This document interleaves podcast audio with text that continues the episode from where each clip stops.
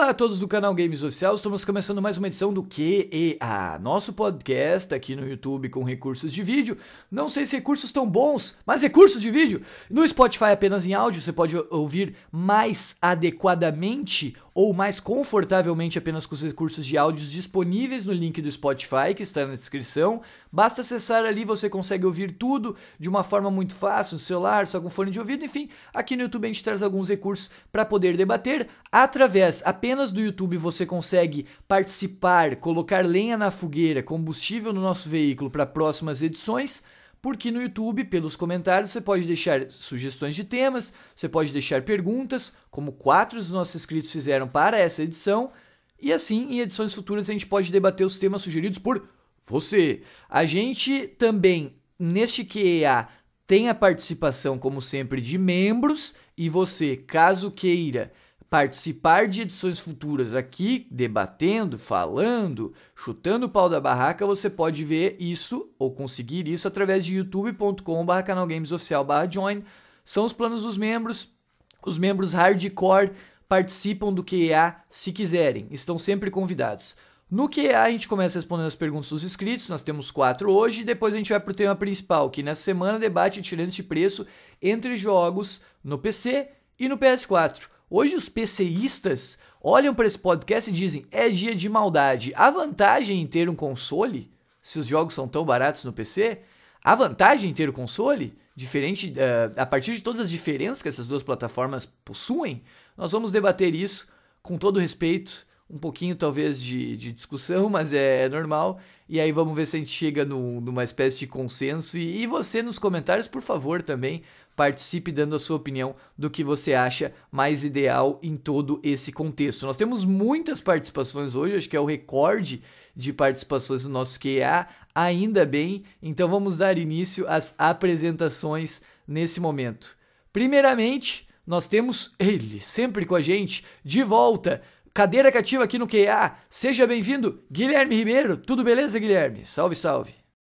Saudações a todos os ouvintes uh, deste nosso querido e belo e estupendo e gostosinho e amável e incrível e isso, programa que deveria ser quinzenal, mas às vezes o coronavírus nos atrapalha, ou os jogos da Champions nos atrapalham, ou as pontes que caem nos atrapalham, ou as guerras mundiais nos atrapalham, mas sempre estamos tentando manter uma frequência gostosinha aí para vocês, nosso sedento público. E Inclusive, neste momento que eu estou falando, alguém fez um gol no jogo da Champions. Estamos gravando isso no sábado, então tá rolando um jogo Opa. da Champions aí. Depois eu vou ver até quem foi o gol. Ou alguém veio aí pra falar ah, quem foi. A informação. Uh, vou ver aqui agora. Novamente, então, sempre com vocês, esse grande prazer que é estar aqui. Podem fazer Leon, gostosinho com o nosso amigo. Ó, que surpresa, o do Leon, então. Com o nosso amigo. Mas já tava melhor no jogo, inclusive. Nosso amigo Vitão, é, nosso amigo Princesa do Caos Dead War, que está sempre aí também. E temos novas inserções aqui, é, novas pelo menos no que é a princípio da linha principal, né? Mas no secundário já esteve. Que no caso é o companheiro César, o companheiro Star Games, que adora ser silenciado no, nos, nos, nossos queridos canais aí do Twitter, do Twitter não, do Twitch e do YouTube. e o nosso grande destaque, nossa estrela do rock, é, o nosso grande comandante aí, Mr. Carlos, que nos trouxe um grande sucesso naquele vídeo das platinas, sucesso de público e crítica, sempre graças a grandes inserções, grandes apontamentos, grandes conclusões. Nosso querido Mr. Carlos, satisfação ter ele novamente aí. E uh, peço desculpas aos nossos ouvintes, pois nesse que é, o primeiro do mês de agosto, não terei aquele nosso querido programinha de falar os lançamentos do mês, né? Pois deu um pequeno atraso, por motivos técnicos aí, que é da semana passada, estamos só gravando uma semana com atraso, então só vai ser lançado outra semana, e o que significa que também o mês de agosto não tem grandes lançamentos, o principal é o Horizon no PC, versão de PC, mesmo assim saiu bem, bem cagado, segundo fontes. Então, é, ou caso vocês queiram também, aquele jogo do Velozes e Furiosos, aquela delícia lá, agosto, que é o mês do desgosto, foi literalmente o mês do desgosto nos jogos, realmente. Então, em setembro aí estaria... É. Jogo de filme é igual lixo, velho. Mesmo. Então, em setembro estaremos de volta com o nosso programa semana, é, mensal aí de jogos de lançamento e setembro é um mês mais gostosinho. Então não se preocupem, voltaremos à rotina, atividade normal no próximo. E é isso, só deixar uma saudação que, que me pediram aqui para os meus meninos, meus rapazes da gangue dos Boosts. Se você que está nos ouvindo aí quiser virar um membro da melhor gangue de Boosts aí, melhor grupo de para Boosts PS3, PS4, PS Vita, o que você pensar, tem que ser na família da Sony, por favor, junte-se ao vire membro deste belíssimo canal, propaganda para depois, e depois você, sob rigorosa avaliação, poderá ser inserido neste melhor grupo de boost que existe. Inclusive, então, saudação para os meus meninos e para nossa grande dama, é, inclusive, vou mandar até um, um cheiro para ela aqui, nossa pimpolha Patrícia. E é isso, senhores. A informação, seja bem-vindo, Guilherme. Gols da Champions, eu acho que saiu outro ou não saiu. Não sei, não. Eu vi um, um barulho aí. Mas eu ia dizer, o Guilherme tava falando de motivos para atrasar o QA, tem também um HD do meu Play 4, né? A gente, depois a galera do PC vai. vai interrompendo, um foi o não, foi a confirmação do gol, porque eu tenho uma revisão do VAR, ah. do Lyon, e confirmaram na revisão do VAR o gol. Foi pro VAR. Times franceses em alto e, e alemães, né? Também na, na Champions. Vamos ver o que, que, que, que rola. Até a gente publicar o que já quase acabou a Champions League, mas vamos, vamos tentar editar isso rápido e colocar. César Meira, já tivemos a participação do César, dos cachorros do César. Seja bem-vindo, César Meira. Participou com a gente no Resident Evil 4. Salve, salve. É, chegue, chegue chegando, César Meira. Como é que você tá? Tudo beleza, cara? Tudo tranquilo, cara. Salve aí pra geral. E, sei lá, vim aqui para comentar aqui, para tentar convencer algumas pessoas a montar um PC, né? Sair do mundo de consoles e etc. É um mundo bem limitado, na minha opinião. E eu gente... espero que o Dodge Walker me, ajude, que me ajude nisso. Não, eu ia dizer que hoje tem o César e o Dedora que vão fazer uma, uma força uh, descomun, descomunal, eu não digo, mas vão tentar trazer um pouco da experiência deles no PC aí pra para falar um pouco dessa questão de preço. Acho que o Dedor já várias vezes estava falando, seja bem-vindo, Dedor. Essa questão de preço vai ser uma boa discussão depois. Se é que é uma discussão muito, né? Porque PC, acho que só basta ver alguns dados para ver esse tipo de, de, questão do preço, mas a gente vai trazer isso mais adiante. Salve, uma Dedor. discussão só pelo, só pelo meme, porque já tem um vencedor antes de começar. É, não, eu, não, eu não posso. Depois eu quero falar um pouco dos argumentos, mas na questão de preço não tem muito o que o que se levantar, menos a, além dos motivos, né? Acho que a gente pode trazer um pouco dos motivos que diferenciam o preço das duas, mas eu acho que vocês hoje vocês hoje estão tão, tão bem assim confortáveis, não tem muito que o que falar contra o PC nessa nessa matéria, pelo menos, né? Mas Star Games jogando Fall Guys nesse momento, seja bem-vindo Star Games. Daqui a pouco ele solta uns gritos aí. Quando tiver, se ganhar uma partida, vai, vai ter gritaria e confusão. Seja bem-vindo Star Games. E aí, beleza? Eu vim aqui para humilhar a pior plataforma de todas, que não é o Xbox, é o PC, né? Ai, ai, ai, ai. Polêmica. O Xbox, o Xbox não é um console, como todos sabemos, é uma lata de lixo. Meu Deus, ô, cara, ó, opiniões do Stargate não sou eu. Cara, aí, velho. Uma lata de lixo que roda tá aí, cara. Ó, não, nem todo mundo é fanboy igual o Star, tô falando aí, galera. E só, e só isso que eu tenho pra falar. Ó, o Star, o Star já chegou, ó, altas confusões, se preparem no tempo principal. Não, o Star Game só soltou o caos aí e foi embora. Mr. Carlos de volta com a gente, como o Guilherme falou. Salve, salve, Mr. Carlos, tudo tranquilo? Tudo tranquilo, valeu pelo convite de novo aí para participar. Não, valeu, Mr. Carlos. A gente é que, é, que agradece a sua participação. Uh, indo na linha do Star Games, que chegou quebrando tudo, a gente tem uma pergunta bomba já aqui para começar o QA. É uma pergunta do Felipe, nosso. O que, Guilherme? Ah, é, não, essa, essa aí é uma, uma bomba, bomba, bomba. Uh, ele deixou o Felipe, nosso inscrito do Japão, uma pergunta a respeito do The Last of Us 2. Eu gostei muito dessa pergunta, eu gostei muito dessa pergunta, porque é uma coisa que se fala muito na internet do The Last of Us 2. O Felipe pergunta o seguinte, abre aspas, Você, vocês acham que há espaço para lacração nos games? Por exemplo, no The Last of Us 2... Uh, como no The Last of Us 2, ou os games são feitos para diversão e não para querer po polemizar com esse viés ideológico, falou o Felipe. Eu gostei muito dessa pergunta porque é uma coisa que se fala muito do The Last of Us. Como você sabe, eu sou fã do The Last of Us. Eu, eu gostaria de começar respondendo essa pergunta, depois eu passo a palavra para quem quiser falar. Eu até notei uh, o que eu gostaria de falar nessa pergunta, porque é uma pergunta que a gente vai meio que caminhar num campo minado. Acho que qualquer coisa que você dita que vai desagradar alguém ou vai agradar alguém, enfim, é uma coisa que, que é meio foge, quase foge, eu diria que quase porque tem coisas do Last of Us.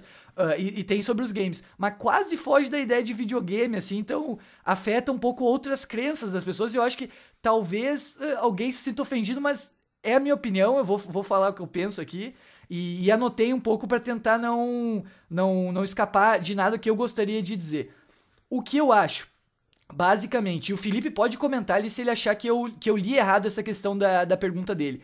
Mas in, na parte do The Last, e eu assim, eu não sou Uh, eu não sou. E vocês sabem disso, tipo, quando uma pessoa bota algum meme, alguma coisa no chat, eu não sou a pessoa que entende muito de internet, dessas brincadeiras de internet, mas pelo que eu entendo do Twitter, um pouco que eu uso lá, a lacração acho que no The Last of Us se encaixaria, ao meu ver, e muito que é falado do The Last of Us, na questão dos personagens que estão ali presentes. O fato da Ellie, que é a personagem principal, junto com a Dina, delas serem gays, ter uh, um personagem trans que é o Lev, eu acho que muito do que se fala de lacração tem a ver com isso, no The Last. Como eu falei, eu não sou o, o meme, meme, sei lá, não sou o mestre dos memes da internet, e eu não sei bem o que, que significa exatamente essa palavra, mas eu acho que no The Last of Us tem muito a ver com a questão dos personagens que aparecem ali. Algo a ser dito nessa questão, muitas vezes, é que isso é forçado. E eu acho, é, ou seja, colocar esse personagem, a Ellie que é gay ou o Lev que é trans, é forçado no, no jogo. É algo que muitas pessoas criticam, que acham que isso é, ocorre. E eu acredito que sim, quando os escritores do jogo pensam no personagem, não é por acaso que esses personagens estão lá. Realmente eles se forçam a fazer isso. É, digamos assim, algo que está na ideia lá da pessoa da Naughty Dog em colocar o leve trans. Não é obra do acaso, é forçado sim. Mas, ao meu ver, do que, do que eu tenho a dizer, eu acho que essa questão de forçar a presença desses personagens tem a ver um pouco com uma ideia de representatividade. Para mim, isso Uh, eu vou, vou, dar um exemplo. Eu tenho uma prima que tem em torno de, tipo, uns 5 anos, uns 5 anos por aí. E ela. Uh, um dia eu tava conversando com ela a respeito dos filmes de super-herói, assim, porque, tipo, ela tem um irmão e tal, e o irmão gosta muito dos Marvel e tal, esses filmes. E ela disse que não curte muito os filmes de super-herói porque ela não, tipo, não, não vê nenhuma heroína, assim, que chama a atenção dela. E eu fiquei pensando naquilo. Quando eu era criança, eu olhava os filmes do Batman e curtia o Batman. Pô, esse cara é massa, olha lá, tem até a casa, tem a tecnologia, o cara vai lá e ataca os, os, os vilões e tal. E quando eu era criança, eu olhava todos os filmes do Batman, via aquilo, curtia, era tipo, digamos, tá, entre aspas, eu era criança, mas tipo um exemplo, assim, era alguém que, tipo, me inspirava, entre aspas. E aí eu fiquei pensando, pô, essa minha prima aí tem, até tem super-heróis, tem a Capitã Marvel, tem uh, outras, uh, tem no, no, nos Vingadores, tem algumas e tal, mas existem muito mais super-heróis do que heroínas. E eu acho que no The Last of Us tem muito a ver com isso. Então você tem, sei lá, o Jesse, que é um cara asiático, a Dina, que tem, uh, que é judia no jogo. Então eu acho que para algumas pessoas e não é, não tô falando tipo do meu caso, porque eu vejo, sei lá, o The Last of Us 1 e vai dar uma inspiração no Tommy, no, no Joe, mas se, tipo, essa minha prima jogar, talvez ela se, se inspire no personagem, na, na Maria, talvez, a mulher do Tommy ou algo assim. E eu acho que essa questão de representatividade dos personagens, de serem diversos, é bom para atingir alguém que esteja jogando o jogo que se identifique com aqueles personagens. Por isso eu acho que sim, quando é criado um jogo assim, é forçado a presença de personagens de vários espectros, vamos dizer, de vários tipos, de várias. Uh, vários desejos, várias vontades diferentes, mas ao mesmo tempo isso busca pegar todos os tipos de público que jogam, porque existem todos os tipos de público que jogam. E, e eu acho que essa é a questão da lacração, acho que tem a ver com a representatividade e eu acho que isso é importante. Tipo, talvez uh, o Felipe ou mesmo eu não não, não, não, se, não se sinta tão nessa necessidade, mas se pegar, por exemplo, outros casos, isso acaba aparecendo mais. E eu, pensei em citar esse exemplo aqui porque quando, tipo, essa minha prima criança falou isso, isso me, me, me ficou na cabeça, tipo, a questão da, das super-heroínas, que ela não gostava muito de filme de super-herói por isso. Sobre a questão de viés ideológico, é uma questão bem complicada, porque eu acho que quando se cria uma história do zero, nos jogos, no filme, num livro, numa, sei lá, história em quadrinho, qualquer coisa, quando se cria uma história do zero, qualquer coisa que se criar já vai ter um pouco do criador ali. Se a gente decidir um herói ou um vilão, uh, e dar um, um background para ele, de onde ele veio, quem ele é, a gente já vai estar tá dizendo um pouco de quem a gente é e botando um pouco da nossa opinião. Se o vilão é, sei lá, se o vilão é, é brasileiro. O, o GTA Sanders, um exemplo. O GTA Sanders. É claro que eu acho que não é a intenção do, na época, né? Mas muito agora nos Estados Unidos você vê aqueles uh, protestos contra a polícia e tal. O vilão do GTA Sanders é um policial. Não sei se era a ideia da Rockstar fazer isso, mas tipo, pode-se olhar aquele jogo a partir de alguém interpretar como um viés ideológico da Rockstar contra essa instituição, sei lá, da polícia. E a Rockstar tem muito. No GTA V é o FBI que aparece lá como, entre aspas, o, o vilão. Então, uh, a questão da ideologia eu acho que tem muito de quem cria, mas também de quem joga. Porque são muitas pessoas que jogam e às vezes as pessoas podem interpretar de formas que às vezes nem o criador quis. Talvez a Rockstar cagou, botou o policial lá porque quis, mas alguém joga e interprete dessa forma. Eu acho que é difícil fazer uma coisa isenta quando se quer criar algo.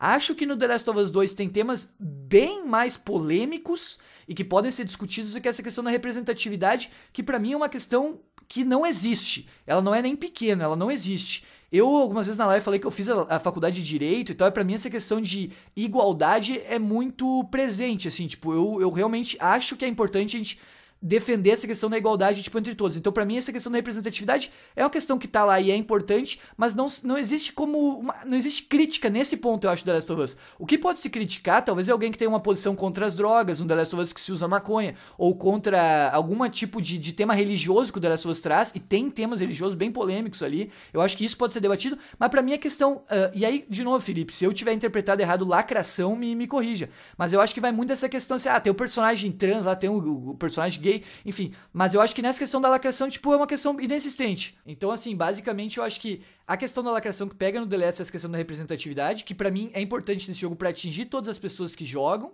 E eu acho que na questão de ideologia, Felipe, tem tudo que é jogo, se a gente for ver. Call of Duty, o GTA, eu acho que tudo tem uma, uma questão assim desse tipo processo criativo. Que quando você vai criar, você tá pegando uma coisa do zero e alguma coisa que você fizer, alguém pode interpretar, às vezes até contra o que você imaginou. Tipo, você vai criar um, um personagem X lá e alguém vai achar que você tava, sei lá, que você você tem algum, algum tipo de, de crítica quanto àquela coisa ou aquela instituição, que eu tava falando até do, do GTA, né?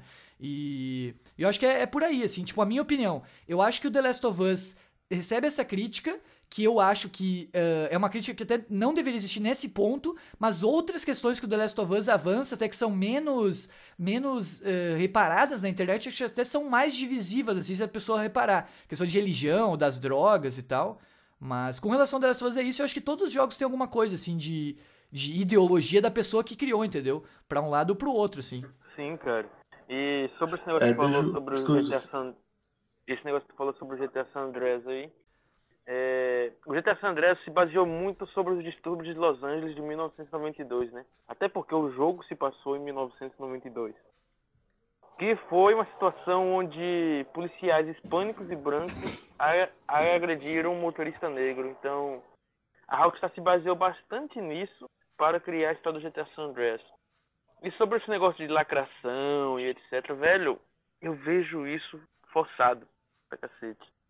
Porque se você quiser desenvolver um personagem é, lésbica, trans, desenvolva. Eu não ligo, nem um pouco. Mas você querer já primariamente colocar uma personalidade em um personagem já desde primeira, eu acho isso muito básico, entendeu? Por exemplo, se a gente pegar até o próprio GTA San Andreas, o GTA San Andreas a gente conhece CJ. O que a gente sabe do, do CJ? Ele é um gangster. A gente não sabe se ele é hétero, a gente não sabe se ele é preconceituoso, se ele é rico, pobre, não. A gente sabe o que ele é, um gangster. Já os personagens de Last of Us, a gente sabe que um é judia, lésbica, negra, não sei o que. Velho, isso pra mim não, não é o fator principal em uma história. Entendeu? Ah, então, se botar lenha na fogueira, então. É, mas se, se pensar nesse caso aí, o, e o The Witcher, o Gerald, o cara é um pegador, o cara. Isso aí faz parte da história. Mas eu acho que desenvolver uma história que... para desenvolver o personagem desse jeito. Na Sim, eu acho que você tá se esquecendo que é o The Last of Us 2. Aí o desenvolvimento da Ellie, do Joel, isso ocorreu no primeiro, até essa questão dela ser lésbica ocorreu naquela DLC do primeiro jogo. É, eu, uma coisa Deixa que eu ia dizer é que eu acho, é que... apesar de eu Não, eu ia dizer, apesar de eu defender e achar que, tipo, essa crítica, assim, eu acho que o The Last of Us pode ser criticado em várias coisas. O personagem morrer, uh, quem matou o personagem, você jogar O com Joel quem matou o personagem, acho que, caralho. tipo, isso, cara, eu. Eu. Não, é, eu acho que, tipo, isso, cara, eu não tenho o que falar, assim, a pessoa quer dar nota zero pro jogo, dá. Eu acho que essa questão, pra mim, é uma questão inexistente. Tipo, a questão do, sei lá, do gênero, da preferência sexual dos personagens, eu acho que. Eu acho que isso é uma questão inexistente, pra mim. E eu acho que eu concordo totalmente, 100% com o que você falou ali, de que isso não é a coisa principal pra história. Eu acho. Eu, particularmente, só que aí vocês vão falar, o Dead War vai falar, ó, tu é fanboy. E realmente, eu curto The Last of Us. Então, ah, eu curti a história Eu do 2, concordo. entendeu? Mas eu ia dizer, eu ia dizer isso só que, o- que o Dead War tá falando, assim, que surge um pouquinho antes, algumas questões. Tem personagem que surge só no 2, que a gente conhece a Ladina, e ela vem lá, a gente já conhece ela do jeito que ela é, tipo, não, não explica antes. A Ellie tem no Left Behind, mas eu, eu concordo totalmente que essa questão não pode basear a história. Eu só acho que essa questão no jogo, ela surge forçadamente, quem pensou o jogo forçou isso pra atingir alguém que vai jogar, sabe? Porque, tipo, sei lá, eu, que que exemplo que eu falei, tipo, da, das super heroínas e tal, mas. Mas, ah, mas, sei lá, pode, podem falar aí, Então, eu, tô eu certo, quero e falar o a opinião de seguinte: vocês. você falou Fala da questão da representatividade, eu vou tocar de volta naquele que eu acabei de comentar em, em off, da, do, do Days Gone. Tem dois, dois tópicos. Gravar os bastidores do que é. Não, não, o do Days Gone, do, do zumbi, que não tem zumbi japonês e preto. Que, que eu, agora falando assim, que eu, eu acho que o criador pode fazer o, o jogo que ele quiser, da maneira que ele quiser. O zumbi da cor que ele quiser. E isso que é o, o negócio da representatividade, que também é, muita gente não gosta no The Last of Us. Ah, mas o, o, o mundo tá cheio de gente negra, japonesa, é, japonesa não, desculpa, asiática, qualquer, qualquer outro qualquer outra coisa. Por que, que não tem zumbi de diversas raças? Isso que foi uma crítica do Days Gone. E, Já- e, na minha opinião, eu acho que o criador faz do jeito que ele quiser, né? Tipo, É, cara, mas já no. O jogo dele- 5, De- de- deixa, deixa eu terminar, deixa eu, é, na questão que muita gente não, não gosta do, do Last of Us, que acha que a, a- também entrando nessa questão da representatividade, que não gostam que, que a não só The Last of Us ou qualquer outra obra, qualquer outra coisa que eles falam, que, acho questão de ideologia, né, que não gostam, que é assim, ah, é, porque inclui as minorias. Só que muito, muita gente não gosta, que acha que no negócio ali a minoria é a maioria. Acho que que acha que todo mundo é daquele jeito, todo mundo é da, daquela forma, que não é. E eu acho no The Last of Us, acho que não ocorreu isso. Assim, tipo, ah, teve as que falam as lacrações, mas na minha opinião não me afetou. E, por exemplo, da da da Abby, por exemplo, até foi uma coisa assim, o que está no jogo existe no mundo real, assim, que você pode ver, puta, existe, é, é de se encontrar na rua, se encontra uma pessoa trans, se encontra um, tem o uso de droga e, e é um jogo muito bom por, por isso, ah, mas a pessoa é, é lésbica, vamos supor assim, mas daí tem muita discussão na, na internet, por exemplo, gente jogando, eu falei, nossa, é um mundo pós-apocalíptico, a sociedade está pequena, é mais liberal, dizer assim. Quem que vai cuidar da tua vida? Qual escolha você vai fazer? Então, é aceitável. E tem muitas coisas assim que até é desafiadora, por exemplo, eu não gostar da Eve. Tipo, ah, eu não, eu não gostei da Eve, vou dizer assim. Assim, eu gostei. Só que reclamam assim, ah, dela é muito forte, ela é musculosa. Daí eu fico falando, por que, que eu não gostei da Abby? Porque ela não é atrativa, assim, no, no físico, assim. Daí é isso que eu, eu fico, ah, acho que eu não gostei por causa do físico, mas é, é uma coisa do. É um gosto pessoal meu. Eu não sou contra o que ela é. É o eu não gostar. Eu não sou dessa praia. Tipo, é, esse jogo é maior de 18 anos. Acho que a pessoa com, com essa idade já sabe o que gosta ou que não gosta. Uma coisa é você vê o negócio, ó, eu não gosto disso. Pronto, acho que essa é a minha questão. Tipo, não sei se respondi. Não, eu entendi. Se... Eu entendi. Uma, uma, coisa que eu ia dizer, Mister, é que eu acho que eu acho também é isso que você tá tentando tocar. Eu não sei se todo mundo concorda. Uh, até o César, o César queria falar ali depois, mas eu ia, eu ia dizer o seguinte: eu acho que algumas dessas críticas pega mal até para quem quer falar do The Last of Us mal e não, tipo, não curtiu o jogo. Sei lá, vamos supor que eu joguei The Last of Us e odiei a Abby. Eu odiei a Abby. Eu acho que a Abby é uma personagem mal, mal desenvolvida. Tem, tem uma, um desenvolvimento ruim no jogo. Aí eu vou falar, ó, a Abby tem um desenvolvimento ruim, vai vir um fanboy tipo Vitor, eu, lá e vai fazer, ah, você não gostou da Abby porque ela é forte. Tipo, isso acaba até com a crítica legítima do jogo, eu acho. Chegar essa, essa coisa assim de, tipo, esse circle jerk, assim, de, ah, o The Last of Us é ruim por isso, por aquilo. Aí quando chega alguém com uma coisa legítima, eu acho que às vezes a pessoa acaba meio descredibilizada, ou, ou sei lá, não, mas... Desse mas, erro é, que é uma então, crítica é... legítima. Eu acho que a crítica legítima tem a ver com a história, isso que o César falou. Tem a ver com a história, com a trilha sonora, com coisa assim. Agora, se você pegar e disser assim, eu não gosto do Barcelona porque o Messi é argentino. Eu não acho que isso não é uma crítica legítima. Você tá fugindo por uma coisa assim que volta, talvez por uma coisa mínima, que eu acho que. Aí eu falando por mim, tá? Que eu acho que não deveria existir, assim. Tipo, ah, o que, que muda o argentino o brasileiro? A gente poderia ser argentino se tivesse nascido lá, sei lá, o pai viajou pra Argentina na época. Isso aí não, não muda, a pessoa não escolhe nascer argentino. Tipo, eu acho que tem que criticar o The Last of Us porque o Neil Druckmann, sei lá, cagou na história. Sei lá, isso eu acho que é uma coisa legítima. Mas, minha opinião, tá? Eu não quero tomar. Fala aí, Eduardo e César aí. Não, e nessa questão também, muitas vezes a ideologia é usada como escudo, porque eu, pessoalmente, não gostei do desenvolvimento nem da história do jogo. Aí, muitas pessoas vão falar que, por eu não gostar disso, eu sou homofóbico, que eu não gostei porque a Ellie é lésbica ou porque a Abby é forte. E tá descredibilizando ah! Que, alguém deu um grito. Foi isso, produção? Alguém deu um grito. Foi do ali. Eu acho que é o Star. Foi o Star? Foi o Já Star? tá bacalhando. O, o Star Não, eu morri aqui. Não, olha.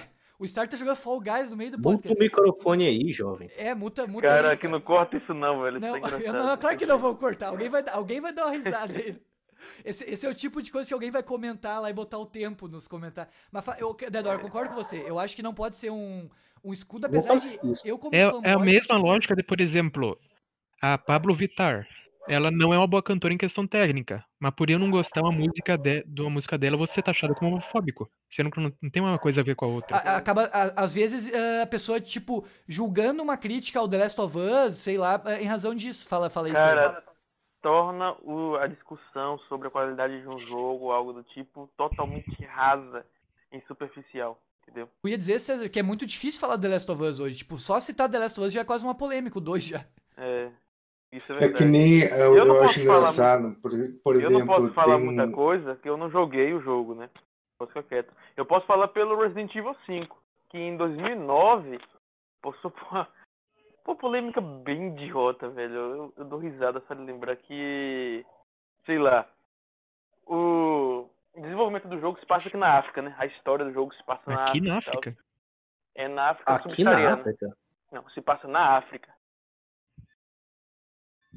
E como na África subsaariana tem majoritariamente negros, colocou-se os inimigos negros, de pele escura, etc. Porém, pessoas viram racismo nisso. Viram racismo em um, em um homem americano branco, policial e matando é, ganados negros, entendeu? E, velho, é o ambiente que o jogo se passa. Queria que fosse negros, escandinavos, é, brancos escandinavos lá na, aqui África. Não, velho. Eu achei algo bem idiota esses negócios de ah, bora forçar aqui colocar um monte de personagem negro, lésbica, judeu, trans. Como o objetivo principal daquele personagem. O objetivo principal, principal daquele personagem não é mais, sei lá, seu inimigo, seu coadjuvante, ajudar o, personagem principal. Tá sendo isso agora. Você vai ser negro, você vai ser branco, você vai ser a lésbica, entendeu? É, é assim que eu tô enxergando esse, esse caso de The Last of Us. Pode ser que eu esteja errado? Sim, eu não joguei o jogo, entendeu? Porém, pelo que eu vi, eu, eu tô vendo por, por, por fora e os debates que eu vejo, eu enxergo o jogo dessa maneira, entendeu? Não, sim, eu acho que aí já entra numa questão de história, né? Porque aí, aí a gente não tá falando, aí a gente não tá falando da orientação do personagem, a gente não tá falando de onde ele veio, mas a gente tá falando do fato de ele estar tá presente na história e não contribuir para ela.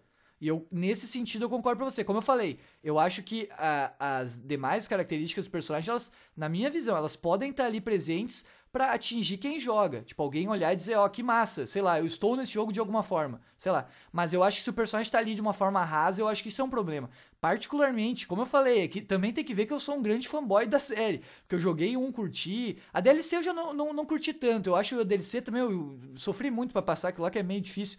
Mas o 2 eu, eu realmente gostei muito, assim, do 2. e eu gostei de todos os personagens, assim, em geral. Não teve nenhum, assim, que eu Uh, principalmente quando eu fui jogando mais vezes, né? Mas eu, eu acho que essa questão da história nunca pode ser tirada, assim, cara. Ou colocar uma coisa com pretexto de, de uh, escudo do jogo. Eu acho que isso não é uma coisa bacana. Eu ia dizer uma, uma última coisa, assim, uh, eu não sei se vocês quiserem concluir também.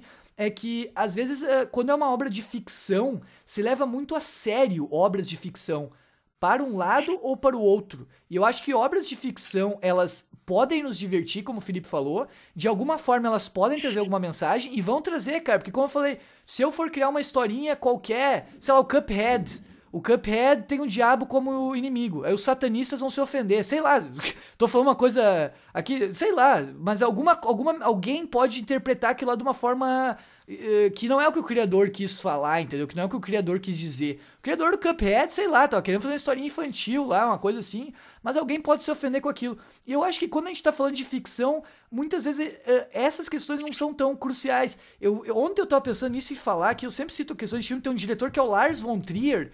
Eu, o último filme do Lars von Trier, que é a casa que Jack construiu, tava no cinema e um monte de. Mais da metade da sala saiu.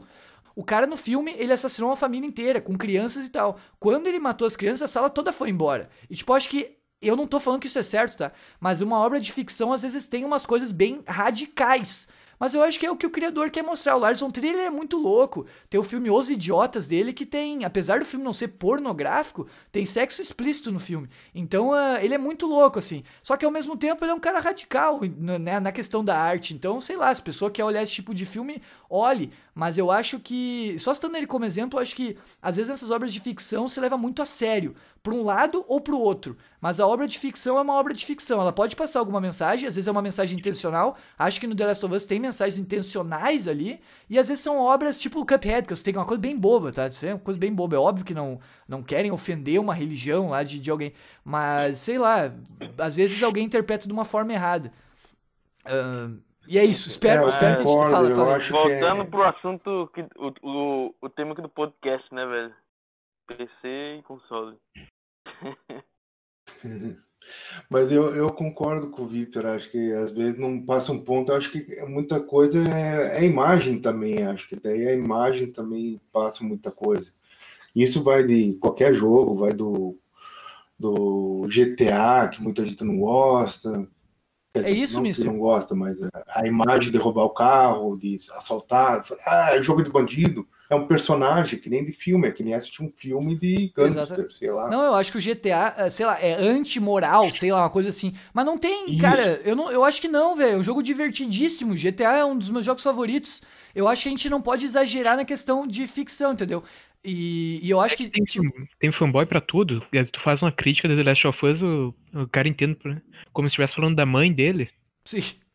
Não, é, não, é, é por aí. Não, eu acho que é, uhum. é isso, assim, mas eu acho que, que há um exagero em algumas críticas de obras ficcionais. Quanto ao The Last of Us, eu acho que há exagero nas críticas. Na minha visão, eu acho que tem coisas que podem ser criticadas na história. Só que eu, eu entrei nesse assunto aí da representatividade porque eu acho que a lacração, quando se fala de lacração do The Last of Us, é o que vem na cabeça é essa questão, sabe? Eu acho que quem tá falando de lacração talvez não tá falando, tipo, ah, a, a Abby é quem você joga na segunda metade do jogo. Eu acho que não é isso. Acho que é questão dos personagens que estarem presentes ali.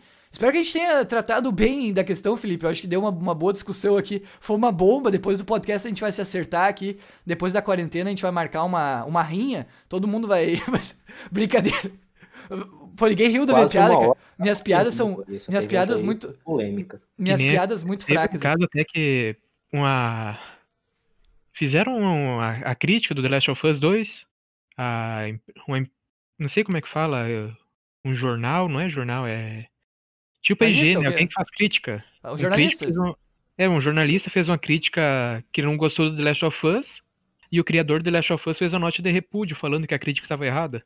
Teve um jornalista que é um dos caras fantásticos, assim, o Jason Schreier, e ele ele criticou, tempos atrás ele reportou o crunching na Naughty Dog, que é aquela ideia da galera trabalhar 100 horas por semana pra botar o jogo a, a pronto ah, pronto a tempo. E aí o Neil Druckmann, o Neil Druckmann, tipo, começou a per- não é perseguir, mas ele começou a comentar umas coisas do cara no Twitter assim, e, e, cara, deu Dá confusão uma, dá entre umas eles. Eu acho que o The Last of Us 2, eu gosto dele, mas ele seria melhor aproveitado sem internet. Pra um lado ou pro outro, tá? Porque esse jogo aí, ele tá. honesto, cara, se você falar que odeia, se você falar que ama, vai ter alguém que vai cair em cima. Isso aí é um. Vocês que entendem mais de videogame, quais são outros exemplos de casos assim? Eu acho que não tem muitos exemplos, né? Sei lá, tem uma outra coisa assim, mas eu acho que o The Last of Us é um dos jogos mais polêmicos, assim, já lançados, sei lá. Eu não, não consigo pensar Cara, em outro. Os jogos da The Rockstar. Last of Bully, The Last of- Manhunt, GTA, entendeu? Qualquer jogo da Rockstar sempre gera polêmica. Provavelmente o The Last Bully hoje em dia geraria muito mais, né? É, Ah, cara. Bully nunca mais vai ter um 2. Tem fãs aí que tem esperança de ter um 2, mas eu não vejo isso possível. Eu tenho, eu tenho The Last- esperança. The Last of Us 2 é o jogo mais esperado de todos os tempos. Eu não- isso eu não É sei. acho- verdade. Não, mas eu acho que é um mais, dos mais. eu acho. Ah, isso é verdade, né, velho? Pô, O GTA é mais, cara. É, acho que o GTA é verdade. O The Last talvez um dos exclusivos. Eu acho que talvez o exclusivo mais esperado talvez entre por É. aí. Talvez o God of War 4, mas o The Last of Us vendeu muito mais que o 4, né? Eu, Ainda prefiro que... Uncharted que The Last of Us. eu gosto do Uncharted Então, também, mas... vou Quê? Aí falou que prefere o Uncharted. Então o novo Uncharted não seria mais esperado?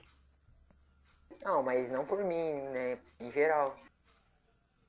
Cara, é só fazer uma pesquisa no rua. Você conhece GTA da Last of Us?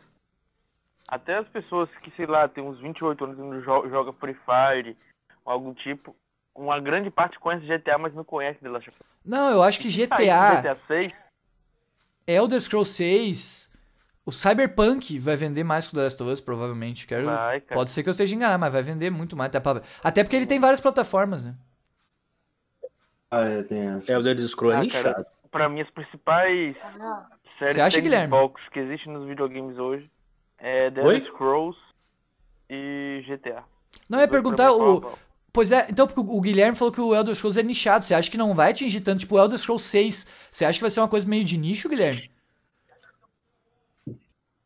O Elder Scrolls polarizou no 5 Skyrim até atingindo um público um pouco maior por causa da, da, da, da- da questão da liberdade gigantesca que você tinha em relação aos outros Elder Scrolls, né, que já tinha, mas não em grande escala como Skyrim e tal.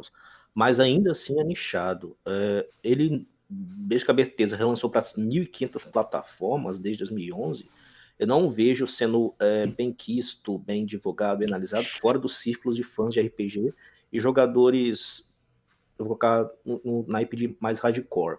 Os casuais, assim, entre um Elder Scroll e, por exemplo, um Fall Guys, assim, que é um jogo da moda, ou qualquer outro Battle Royale, o Warzone, vai preferir realmente o Warzone, ou qualquer outro Bat- Battle Royale, ao Elder, algum, qualquer um Elder Scroll 5 Isso é ou mesmo. Futuro 6. Claro, posso dar um exemplo exagerado, mas é só para comparar. Eu mesmo prefiro o Elder Scroll a qualquer um desses outros Battle Royale, jogos modinhos atualmente. Não, ninguém Mas nunca. Eu ainda acho, sim, que minha Não, visão é dizer- que o Elder Scroll é nichado. Ninguém vai largar o Fortnite pra jogar Skyrim. Eu acho que não. É uma coisa. Eu acho que eu concordo com você. Eu acho que é. Mas, mas o Guilherme tem que entender uma coisa. É, a partir do Elder Scrolls 4, que é o Oblivion, a Bethesda teve uma outra estratégia de marketing e de produção dos jogos Elder Scrolls. Se, por exemplo, você pegar o Elder Scrolls 3, que é o Morrowind. O Morrowind, velho, é um jogo muito difícil. mu- Muito difícil. E muito complexo. Entendeu? É bem difícil. Se você ma- matar, por exemplo, um personagem principal no Elder Scrolls 3, você vai ficar parado pra história pra sempre, velho. Você vai ter que resetar o teu save ou procurar um save mais antigo, entendeu? Já no 4 e no 5, esses personagens são imortais. Além da, da história ser mais simples e mais fácil de fazer, entendeu? Então, eu vejo que o The Elder Scrolls 6 ele ainda aumentará ainda mais o nicho que ele irá trazer, entendeu? Eu, eu creio que ele será um pouco mais simplificado em relação ao The Elder Scrolls 5, porque o The, o The, The Elder Scrolls 4 é ainda mais complexo que o 5, porém é menos complexo que o 3. E o 6 para mim vai ser muito menos complexo para atingir ainda mais o público. Eu, eu creio que vai se aproximar assim de um The Witcher ou talvez até do Cyberpunk. Mas isso é conversa para o futuro. A gente nem sabe ainda onde vai se passar o Dead Scrolls 6. E a próxima pergunta vem de longe, vem lá das terras de Jorge Jesus, Portugal. Rod Nex, muito obrigado pela pergunta. O Rod pergunta os jogos que a gente jogou que tem mais stealth. Eu já, eu já, já dizendo de cara, assim, quando o jogo tem stealth eu já corro, que eu não sou muito bom em stealth. Acho que o jogo que eu joguei com mais stealth foi Metal Gear 4, e eu não terminei ele na época por causa do stealth, justamente. Não sei se vocês gostam de stealth aí, gurizada, mas eu, eu tenho as minhas dificuldades nesse gênero, assim. Assassin's Creed, velho, Assassin's Creed também tem muito stealth. Batman, os Arkham. É, mas eu, o jogo de stealth que eu mais joguei na minha vida foi o familiar gerado Manhunt. Não é, Vitor? Quero ver, quero ver se. Tem. eu comprei ele, eu quero Manhunt jogar. tem muito stealth. É, você vai jogar, cara. É muito E difícil. eu vou dar muita risada. um tiro você já morre, velho. Aquele jogo é um inferno. Mas é o jogo de stealth que eu mais joguei. E eu me diverti muito, entendeu? Ele é violento pra cacete, velho. É tiro, explosão, a cabeça explode se tu der um tiro de 12. Você pode arrancar a cabeça aqui de um cara e fazer ela de. de. Chamativo pra, para os inimigos. É, Então, Foi É um- proibido, né, em vários países, gore. Tipo, Foi, no cara. Postal 2. No Postal 2 dá pra usar o gato como silenciador. É, mesmo? cara, pode. Ô, louco. Sério. Tu gato, bota o gato na, na ponta da arma e usa como silenciador. South Ah, Park? entendi. Não no Que momento. Postal Postal 2. 2. É jogo de PC, velho. Ah, tá. Não, sei. eh, Só loucuras que o PC proporciona. O que mais vocês gostariam de dizer nessa questão de stealth, assim, pra mim, particularmente, o César citou ali os Assassins e tal, eu acho que esses jogos têm stealth, mas é um stealth meio... Vamos, sei lá... Meio minha boca, É, né? eu acho que é tudo... É aquele stealth que tem em todos os jogos, que o Ghost of Tsushima tem, que o Horizon tem, que o Homem-Aranha tem, ah, e... O Homem-Aranha? Ah, o É, e quando a pessoa fala stealth, eu, sei lá, eu até desconsidero É muito essa aquele, pegada. assim. aquele stealth que é sempre igual de 3 nível.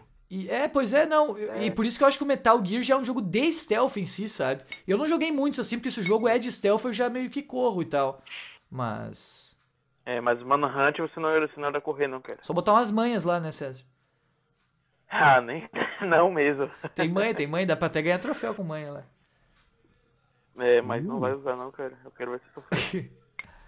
Mas essa questão do, do stealth é muito Cara- específica, assim. Não sei muito, não há muito o que falar, assim, de, da minha experiência de o Metal Gear 4 que me atingiu mais. Então, deixa eu dar meus pitacos aqui, pois eu tenho mais é, expertise nessa área. Ó, Hum. é, pro Rod Next que perguntou, o... eu joguei basicamente nessa área de stealth os Splinter Cell, que são é, minha das minhas franquias de jogos preferidos. Jogo Splinter Cell 1, o Pandora Tomorrow, o Chaos Theory, que são os três primeiros, PC, PS2, Xbox original. Aí pulei os dois seguintes, o Double e o Convict. O Convict é exclusivo de 360 e acho que de PC também. E voltei no último, no Blacklist, que já faz é, música triste de fundo.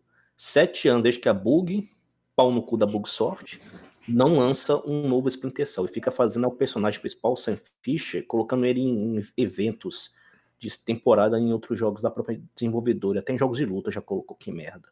Cara, Então, vocês é- choram ainda pela Ubisoft.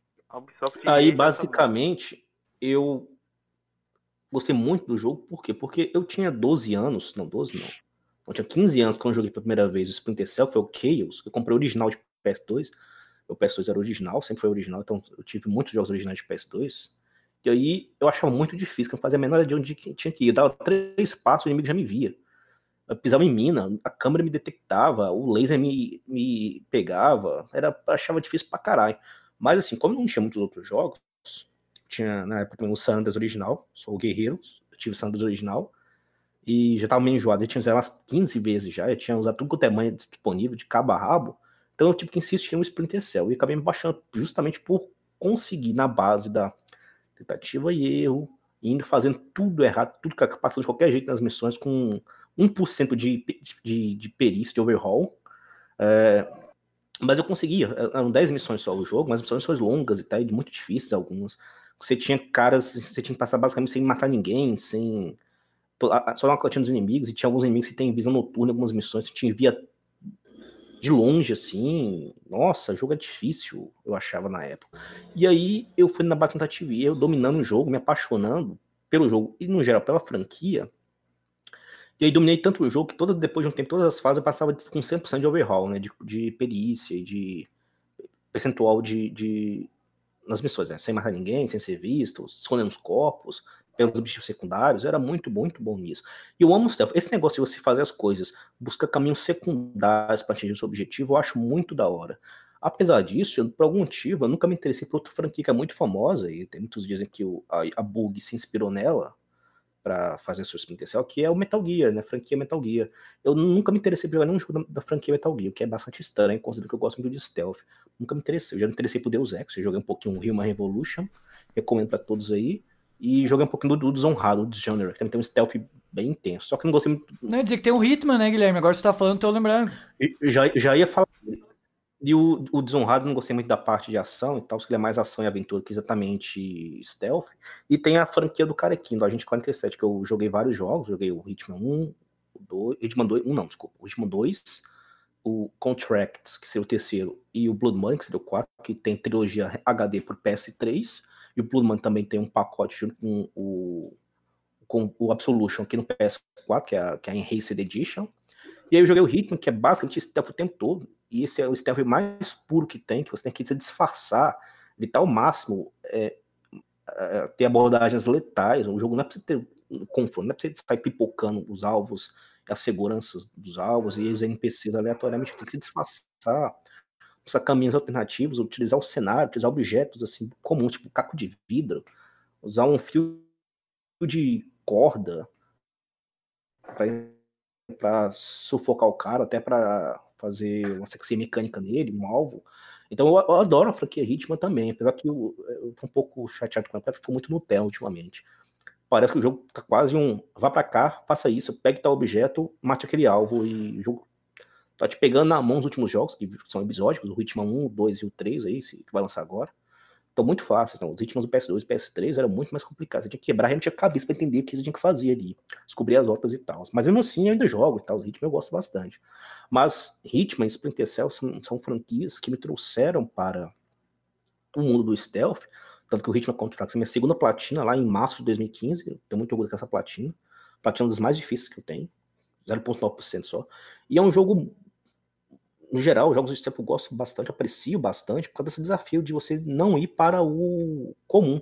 Já que eu também sou, sou muito ruim em FPS, em jogos de tiro, né? Que poderia ser uma outra abordagem jogos de stealth. Às vezes você pode sair no, no, no tiroteio mesmo, no pau dos caras, né? Mas não recomendar, mas dá pra você fazer isso. Mas eu, como sou muito ruim, então sempre eu, talvez esse seja um dos motivos de eu gostar tanto de jogos de stealth. Ainda com a questão de espionagem, de mundos, mundos alternativos, assim, na parte de conspirações, é, terroristas, é, agentes duplos, eu gosto muito desse, desse naipe de coisas. Então, respondendo ao Road Next aí, o, se você não conhece esses dois jogos, recomendo, caso você tenha o PS3 ou PC, né? Recomendo aí o, a franquia Splinter Cell e a franquia Ritmo, você dá uma olhada depois aí. E também o Deus Ex, dá uma olhadinha aí, são jogos muito bons. Valeu, Guilherme. Eu, como eu falei pro, pro Rod, eu não tenho muito conhecimento da área, que não é algo que eu sou afeito. Quando tem um stealth, dá pra ver o que, como é que eu jogo. E stealth, entre aspas, é o que eu tava falando antes pra galera. Uh, o Assassin's Creed tem uma missão de stealth, eu já saio com bomba de fumaça tentando quebrar o pau e às vezes não dá certo, porque não é o objetivo da missão. Que eu realmente não, não curto jogar stealth. Eu jogo um pouco no The Last of Us, mas não é um jogo de stealth também, é um jogo de ação e aventura, num estilo mais de tiroteio. Stealth é uma opção, então acho que o Metal Gear é um dos poucos que eu joguei na vida. O Hitman, enquanto o Guilherme tá falando, eu me lembrei, eu joguei um no Play 2, mas assim, não virei nada. Uh, como Metal Gear 4, não, não, não, não tenho habilidade para isso, assim. E paciência também, é uma, uma, uma, um problema que eu tenho. Não tenho muito paciência para esperar os momentos certos e tal, e então eu tenho realmente muita dificuldade de jogos de stealth. O 7BRX faz uma pergunta não sei se vai gerar polêmica, enfim, mas ele pergunta se vale a pena pular de geração no lançamento. Com o dólar caro do jeito que está, sem contar os valores dos jogos, que vai aumentar agora 70 dólares, 300 reais, para mais de repente. E aí o 7 diz assim: qual a dica pra galera que tá mergulhada ainda no universo do Play 4 e Xbox One? Pra galera que tá mergulhada no universo do Play 4 e Xbox One, eu acho que a dica é continuar mergulhada, porque assim, vai ter muito jogo bom ainda que vai Gol lançar. do Lyon. Gol do Leão, 2x1. A minha dica pra essas pessoas é migrar pro. Ó, por isso que eu falei que talvez ia dar alguma, alguma coisa aí. Mas. não, Não, cara, porque essas pessoas, elas irão poder jogar os futuros jogos, vão poder continuar jogando jogos dessa geração e de gerações muito antigas, entendeu? Até mesmo os exclusivos eles irão poder jogar. Não prometo jogar os exclusivos da geração seguinte, que agora é a nona geração, né? Mas da oitava para trás, com certeza ele vai conseguir rodar em, em um computador bom, um computador muito bom, entendeu? Então, a- a minha dica seria essa, a pessoa montar um PC.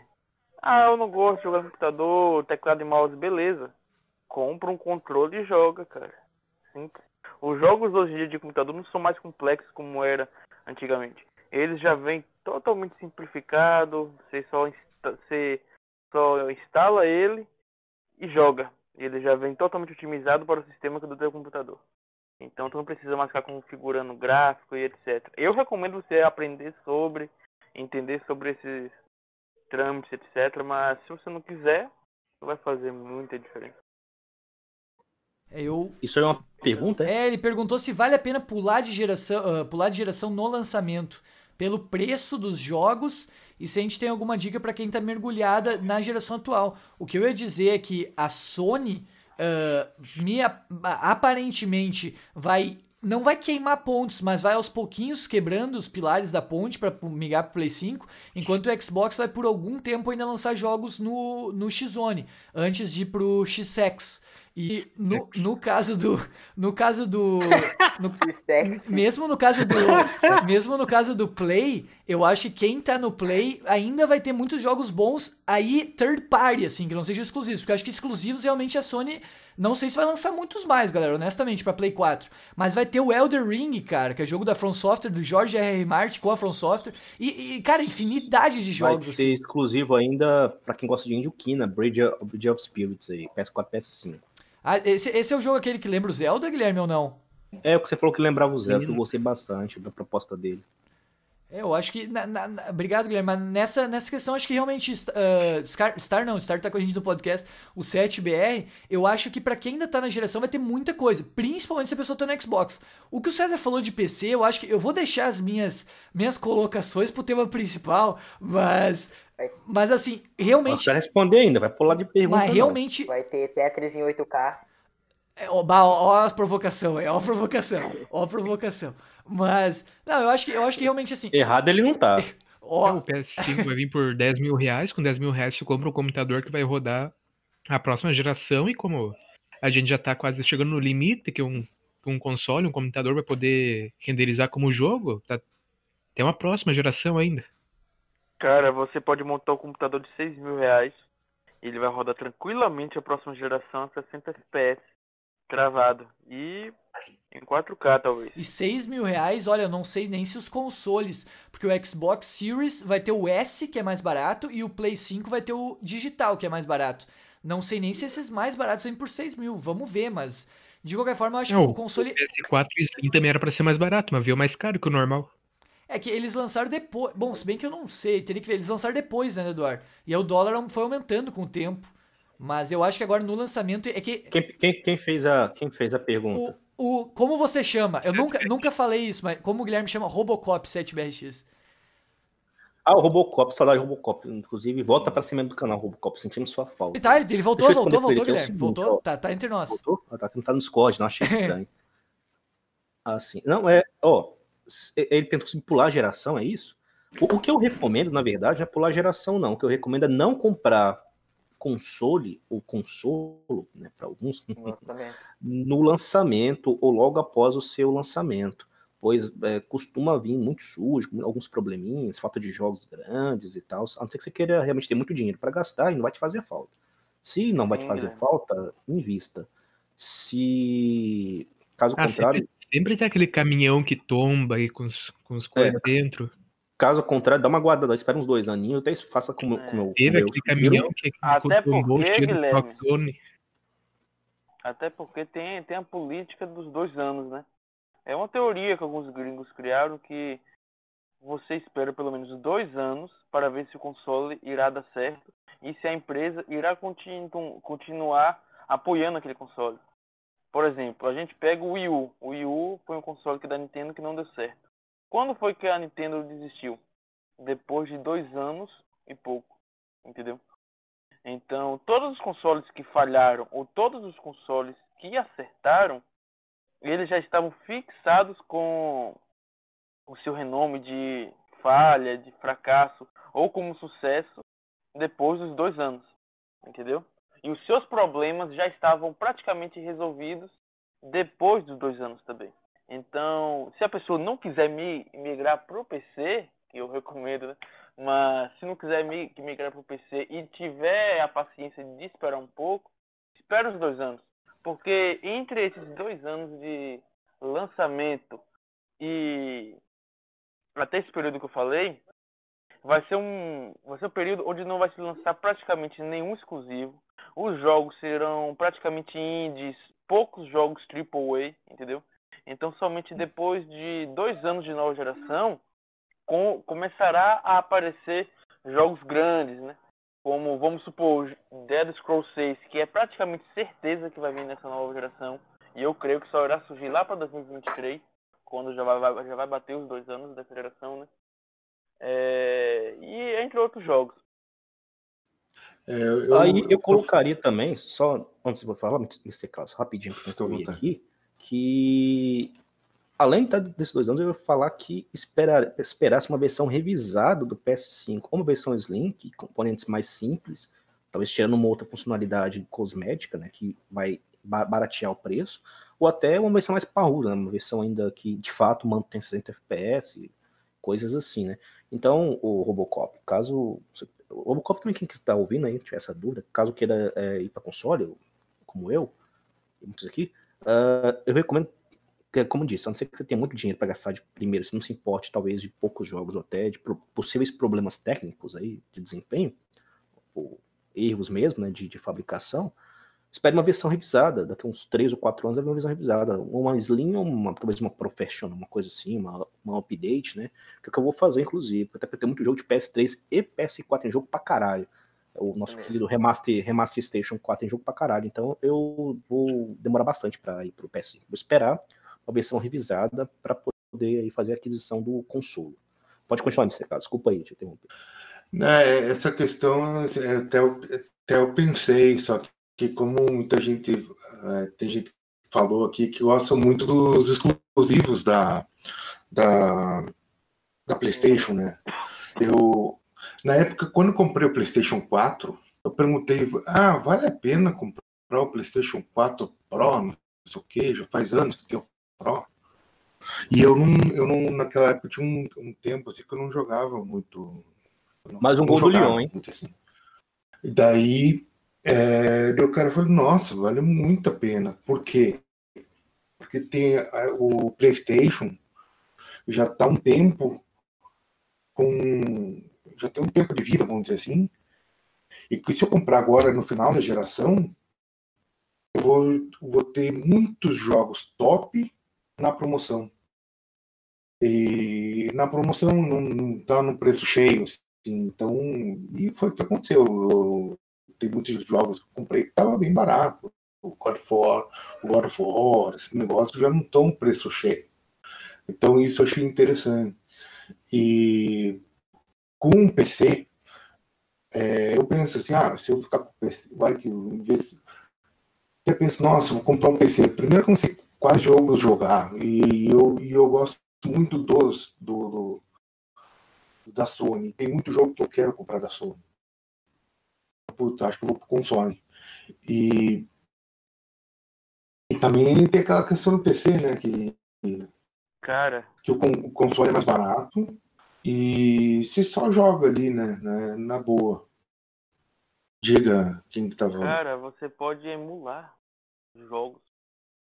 Você pode emular, por exemplo. Quando Não, lançou... isso é tem, tem outra coisa interessante que o cara falou, que é o seguinte, ele, eu, quando eu conversei com o vendedor, ele soube que eu gostei bastante do, do Red Dead Redemption 2. É, eu gostei muito do jogo.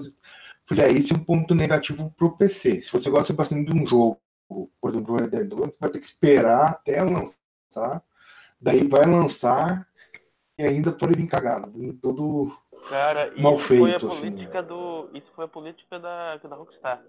A Rockstar lança primeiro nos consoles para depois vir pro PC.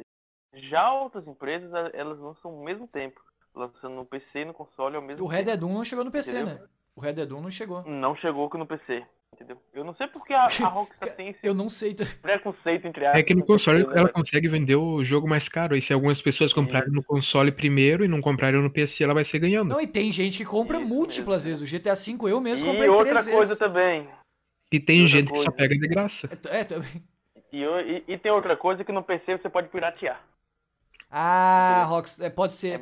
Mas o Red Dead 1 é um mistério. Isso aí tinha que ter uma explicação, não sei. Por que, que ele não chegou no PC Ninguém até hoje? sabe até hoje, cara. Mas, por exemplo, a gente pega o Zelda Breath of the Wild, que saiu em 2017, o, o GOT de 2017, né? Eu, eu tô em um grupo de, de fãs de Zelda e acompanhadores aqui da série. Grande parte só jogou Zelda Breath of the Wild emulado, entendeu? Eu, por exemplo, nunca na minha vida eu joguei um Zelda oficialmente em um console da, da Nintendo. Nunca. E eu já zerei vários. Zerei o Twilight Princess, Ocarina of Time, Majora's Mask, A Link to the Past. E eu só joguei emulado, entendeu? Então eu fico pensando, imagina se eu tivesse focado em consoles. Olha o, le olha o leque de possibilidades de jogos que eu teria perdido.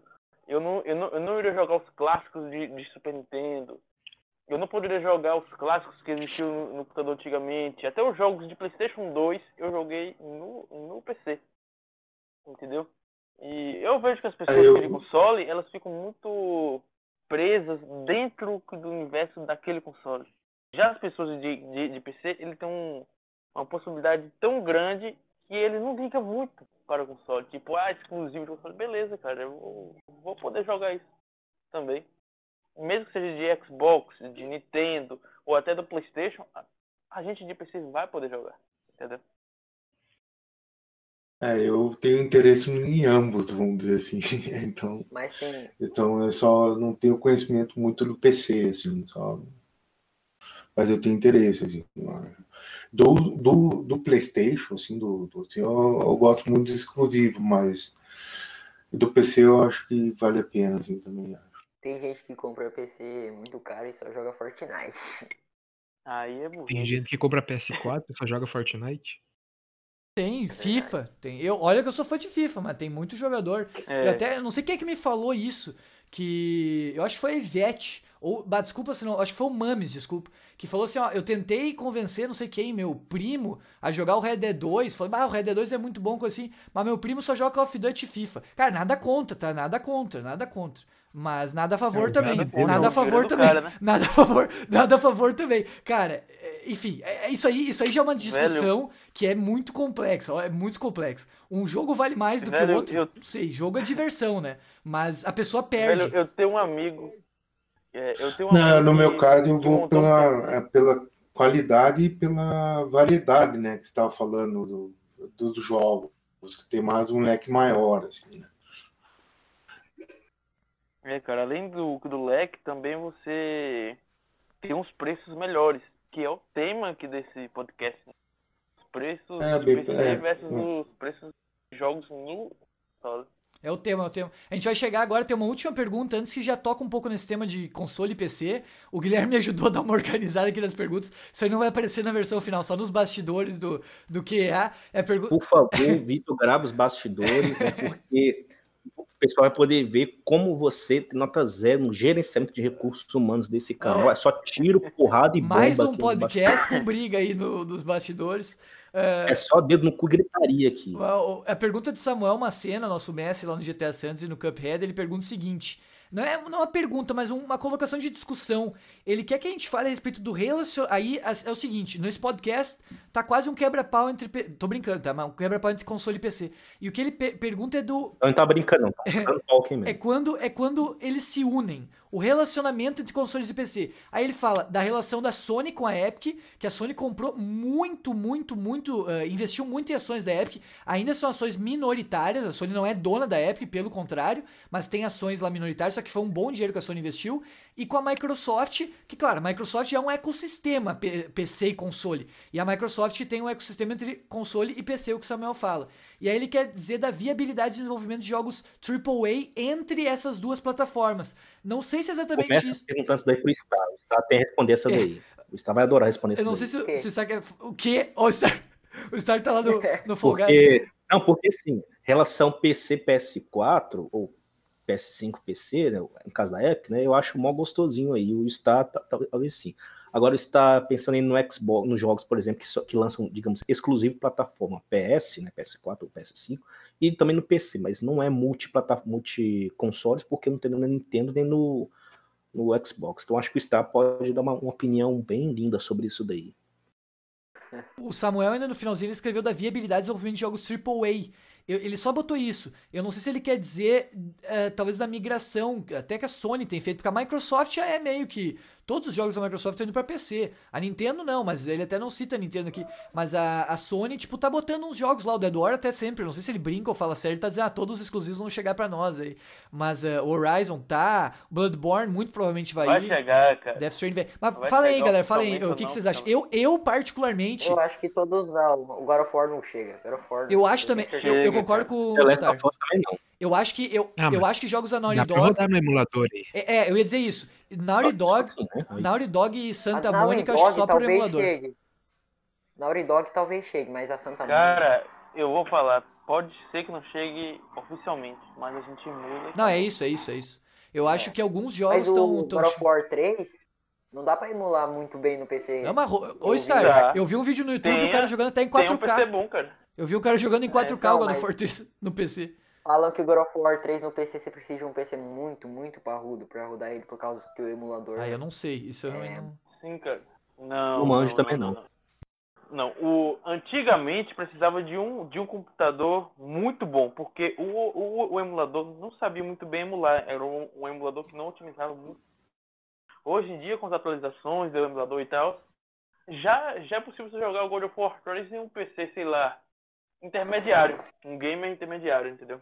Esse ano ainda saiu um, saiu um patch pro emulador de PS3 que deixa o The Last of Us rodar em 60 FPS. Ah, cara. Roda tranquilo, tranquilo, entendeu? Eu, eu, eu não tenho emenda. nenhuma preocupação sobre exclusivos. Já emendando, tem, o Victor Kratos, inclusive, ele faz, como fala, speedrun no PC de God of War. Sério? É, God of War 1, God of War 2, ele vai fazer speedrun isso daí mesmo. Poxa, que jogava no, no videogame. PC porque load, quanto porque, tempo? Porque nos emuladores dele. você pode melhorar os gráficos, você pode colocar mods. Fica mais rápido. Fica mais rápido. Mas ele tá na categoria que não é a, a básica, que tem outras categorias é... que pode jogar com o jogo acelerado. O, o, Play 4, o Play 4 dele tem dois SSD. Eu vi um cara que ele fez um speedrun da Resident Evil 4 foi desclassificado porque ele tava cortando. Ele cortou uns frames uma parte. Coisa de menos de um segundo. Oh, o jogo acabou, hein? O Lyon venceu. Oh. Chupa, Guardiola. Lyon contra o Bayern. É fraco. Bayern e, e, PSG, eu acho que vai ser a final da Champions. Ah, deixa eu responder aqui a pergunta do nosso Falei, inscrito Guilherme. aí. Desculpa, cara, não precisa me agredir, não. Hã? O que, que aconteceu? Você não, você não falou peraí, Guilherme. Não, não, não fala, fala aí, Guilherme. Fala aí, Guilherme. Ah, não, fala ah, aí. que isso. Ó, confusão. Clima tenso entre os achei, brothers. Achei que, não. tinha tomado uma voz não, no não, fala, fala aí, chorar no canto. Fala aí, aí Guilherme. Ó, não, vai lá. Tô ligado que o Star ouviu também um peraí, ele me xingou baixinho, o Star, o Star ouviu, tô ligado nisso daí, mas tudo bem, vou deixar passar essa daí dessa vez, ó. Sou uma ah, pessoa eu? do meu coração. Aí, aí é o seguinte, ó. Vocês estão gravando, é Samuel, Samuel, gravando, tá gravando. Samuel Mas, tá gravando. Samuel Macena que perguntou, certo? É isso aí. Certo. Aí o Samuel Macena, é, é assim, é, pensando lá da Sony, né, claro, eu não sou funcionário da empresa, eu sou apenas um humilde consumidor, né, eu sou fã da, da plataforma PlayStation, até hoje nunca que eu joguei, joguei seriamente, entendeu? Porque eu já joguei um pouquinho no Xbox e eu odiei, achei por causa do controle, não gostei muito do controle dele não.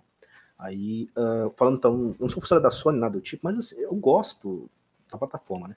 E pensando em uma forma até um pouco empresarial, a Sony basicamente está cada vez mais ampliando o portfólio dela, expandindo os negócios dela, a divisão de jogos, no caso da PlayStation, para outras áreas, né? Por exemplo, Fall Guys é, e o God Force são exemplos de jogos recentes que são exclusivos, exclusivos entre aspas, por enquanto exclusivos, inicialmente, PC e console, no caso, só no PlayStation. Não, eu não entendo no Nintendo, Switch acho que nem vai ter.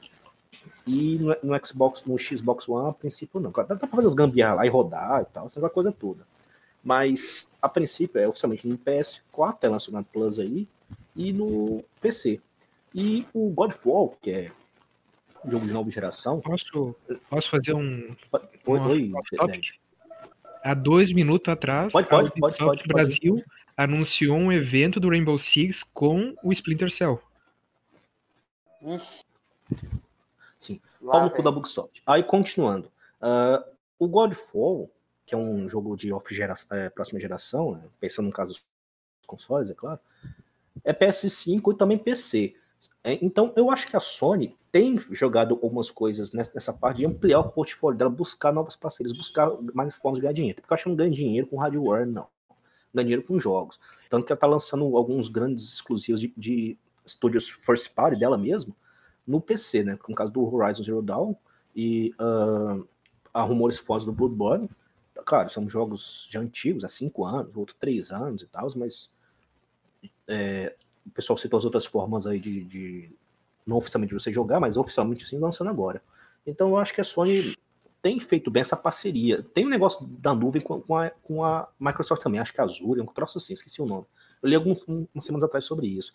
Mas basicamente acho que a Sony fazendo uma jogada inteligente com essa expansão do universo dela, do portfólio de negócios. Apesar de ela estar acomodada em algumas áreas, em outras áreas tem se expandido mais, principalmente nessa área mais de nuvem, jogos multiplataformas assim, uh, de grande escopo, né, no caso esses, esses jogos mais MMO e etc. Além de também estar tá, tá investindo sempre nos seus exclusivos e de vez em quando jogando eles em outras plataformas também. Talvez para ganhar mais, talvez não, para ganhar mais dinheiro de um outro público que inicialmente não teve acesso àquele jogo. Então eu acho assim bem da hora essa parceria. Também acho da hora lançar, já, mesmo já saindo um pouco do tema, mas ainda relacionado, jogos exclusivos em outras plataformas é, no, é, no, PC principalmente, né, que é uma plataforma diferente. No Xbox não vejo muito sentido lançar, né, mas pode lançar também, não, não atrapalha nada.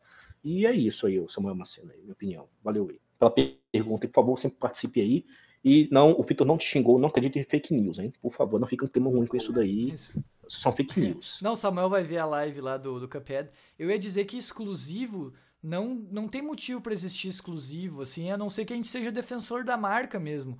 Porque o que, que a gente tem a perder com o jogo ser disponibilizado para todo mundo, sabe? Mas vai ganhar o quê também defendendo a marca? Você vai ganhar dinheiro com é, isso, você ganha dinheiro com isso, beleza. Não tem o menor sentido. Não, não, é. Ser fanboy, eu não entendo isso daí. Mas, uh, mas o, não, não, eu acho exclusivo realmente é uma coisa para a empresa ganhar dinheiro. Não tem muito sentido a gente defender. Mas eu acho que a Sony e a Nintendo são empresas bem mais reservadas. A Microsoft eu acho que é mais aberta, até porque ela já tem um sistema no PC dela mas também em razão. Cultura japonesa e cultura norte-americana. Bom, é uma boa colocação mesmo, Guilherme. Talvez seja isso. O que eu ia sugerir da Microsoft é o fato dela ter o sistema no PC e também de, nessa geração atual, ela ter levado uma surra em vendas. Mas talvez já fosse o caminho que ela ia levar, assim, de fazer essa integração, porque ela tá botando tudo mesmo no PC. Como eu falei, eu acho que não é ruim, acho que ninguém no Xbox fica chateado com isso, é mais uma opção. E não há por que ficar chateado com, com esse não, tipo de o Zéias fica, ele não gosta muito, não. O de liberar exclusivo? Já desabafou comigo uma vez. De liberar exclusivo? Não, não, de. É, na verdade, você poder os jogos exclusivos do Xbox são lançados no PC, porque eles comprou exclusivo Xbox One para jogar alguns exclusivos, tipo ah, Forza sim, e tal. Sim, sim. E aquele Rise. E aí, quando eu vi que tava lançando PC também, que não era uma coisa instalada do Xbox One, foi durante a, essa geração que passou-se a livremente fazer essa, essa, imersão, Windows 10 e Xbox também, mesmo exclusivos. Uh, ele ficou assim, meio enganado até, né? Ele comprou o Xbox por causa disso, né? Ele já lançou PC, lançar, poderia ter comprado algum PC e tal. Sim, sim, sim. Em vez de comprar um Xbox. Hoje em dia, Hoje em dia a Sony nem compete mais contra o Xbox, contra. Eu, eu acho que, olha, eu, eu realmente, cara, eu acho que a geração do Play 4, a menos que mude muito na próxima. O Play 4 foi tipo Play 2 e Xbox One, que ninguém conhecia muito o Xbox. Assim, até o meu conhecimento, o Xbox bombou muito no 360. Que realmente, por um tempo, ganhou muito do Play 3. O Play 3 lá no final conseguiu passar em vendas. Só no 360 Na verdade, também, quem né? bombou na comparação foi o Nintendo Wii. É, é, sim, sim, sim. O sim. Xbox 360 É, comparando Sony foi e um grande Microsoft. desempenho comparado ao Xbox original.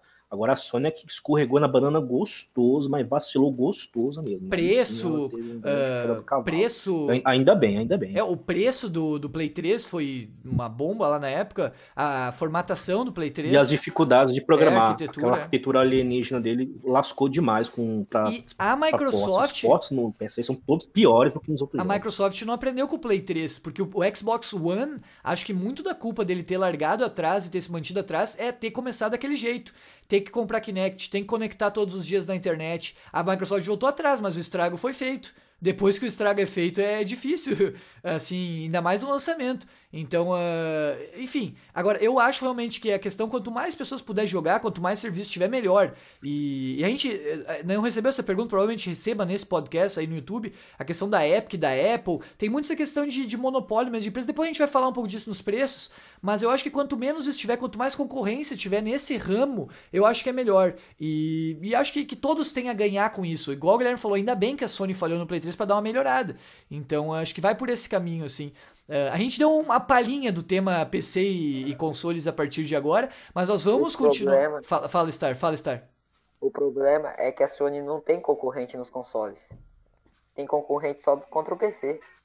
É, eu, eu acho que é um pouco forte dizer que não tem concorrente no console. Eu acho que venda do Play 4, o Play 4 tá muito à frente do resto. Tá muito à frente. Mas um pouco eu acho que concordo. Assim, eu acho que a Microsoft já tá largando meio de mão isso. Ela tá querendo integrar o PC e tal. Mas eu acho que alguém. Mas- Existem pessoas que deixam de comprar o Play 4 pra comprar um Wii. Um Wii, não.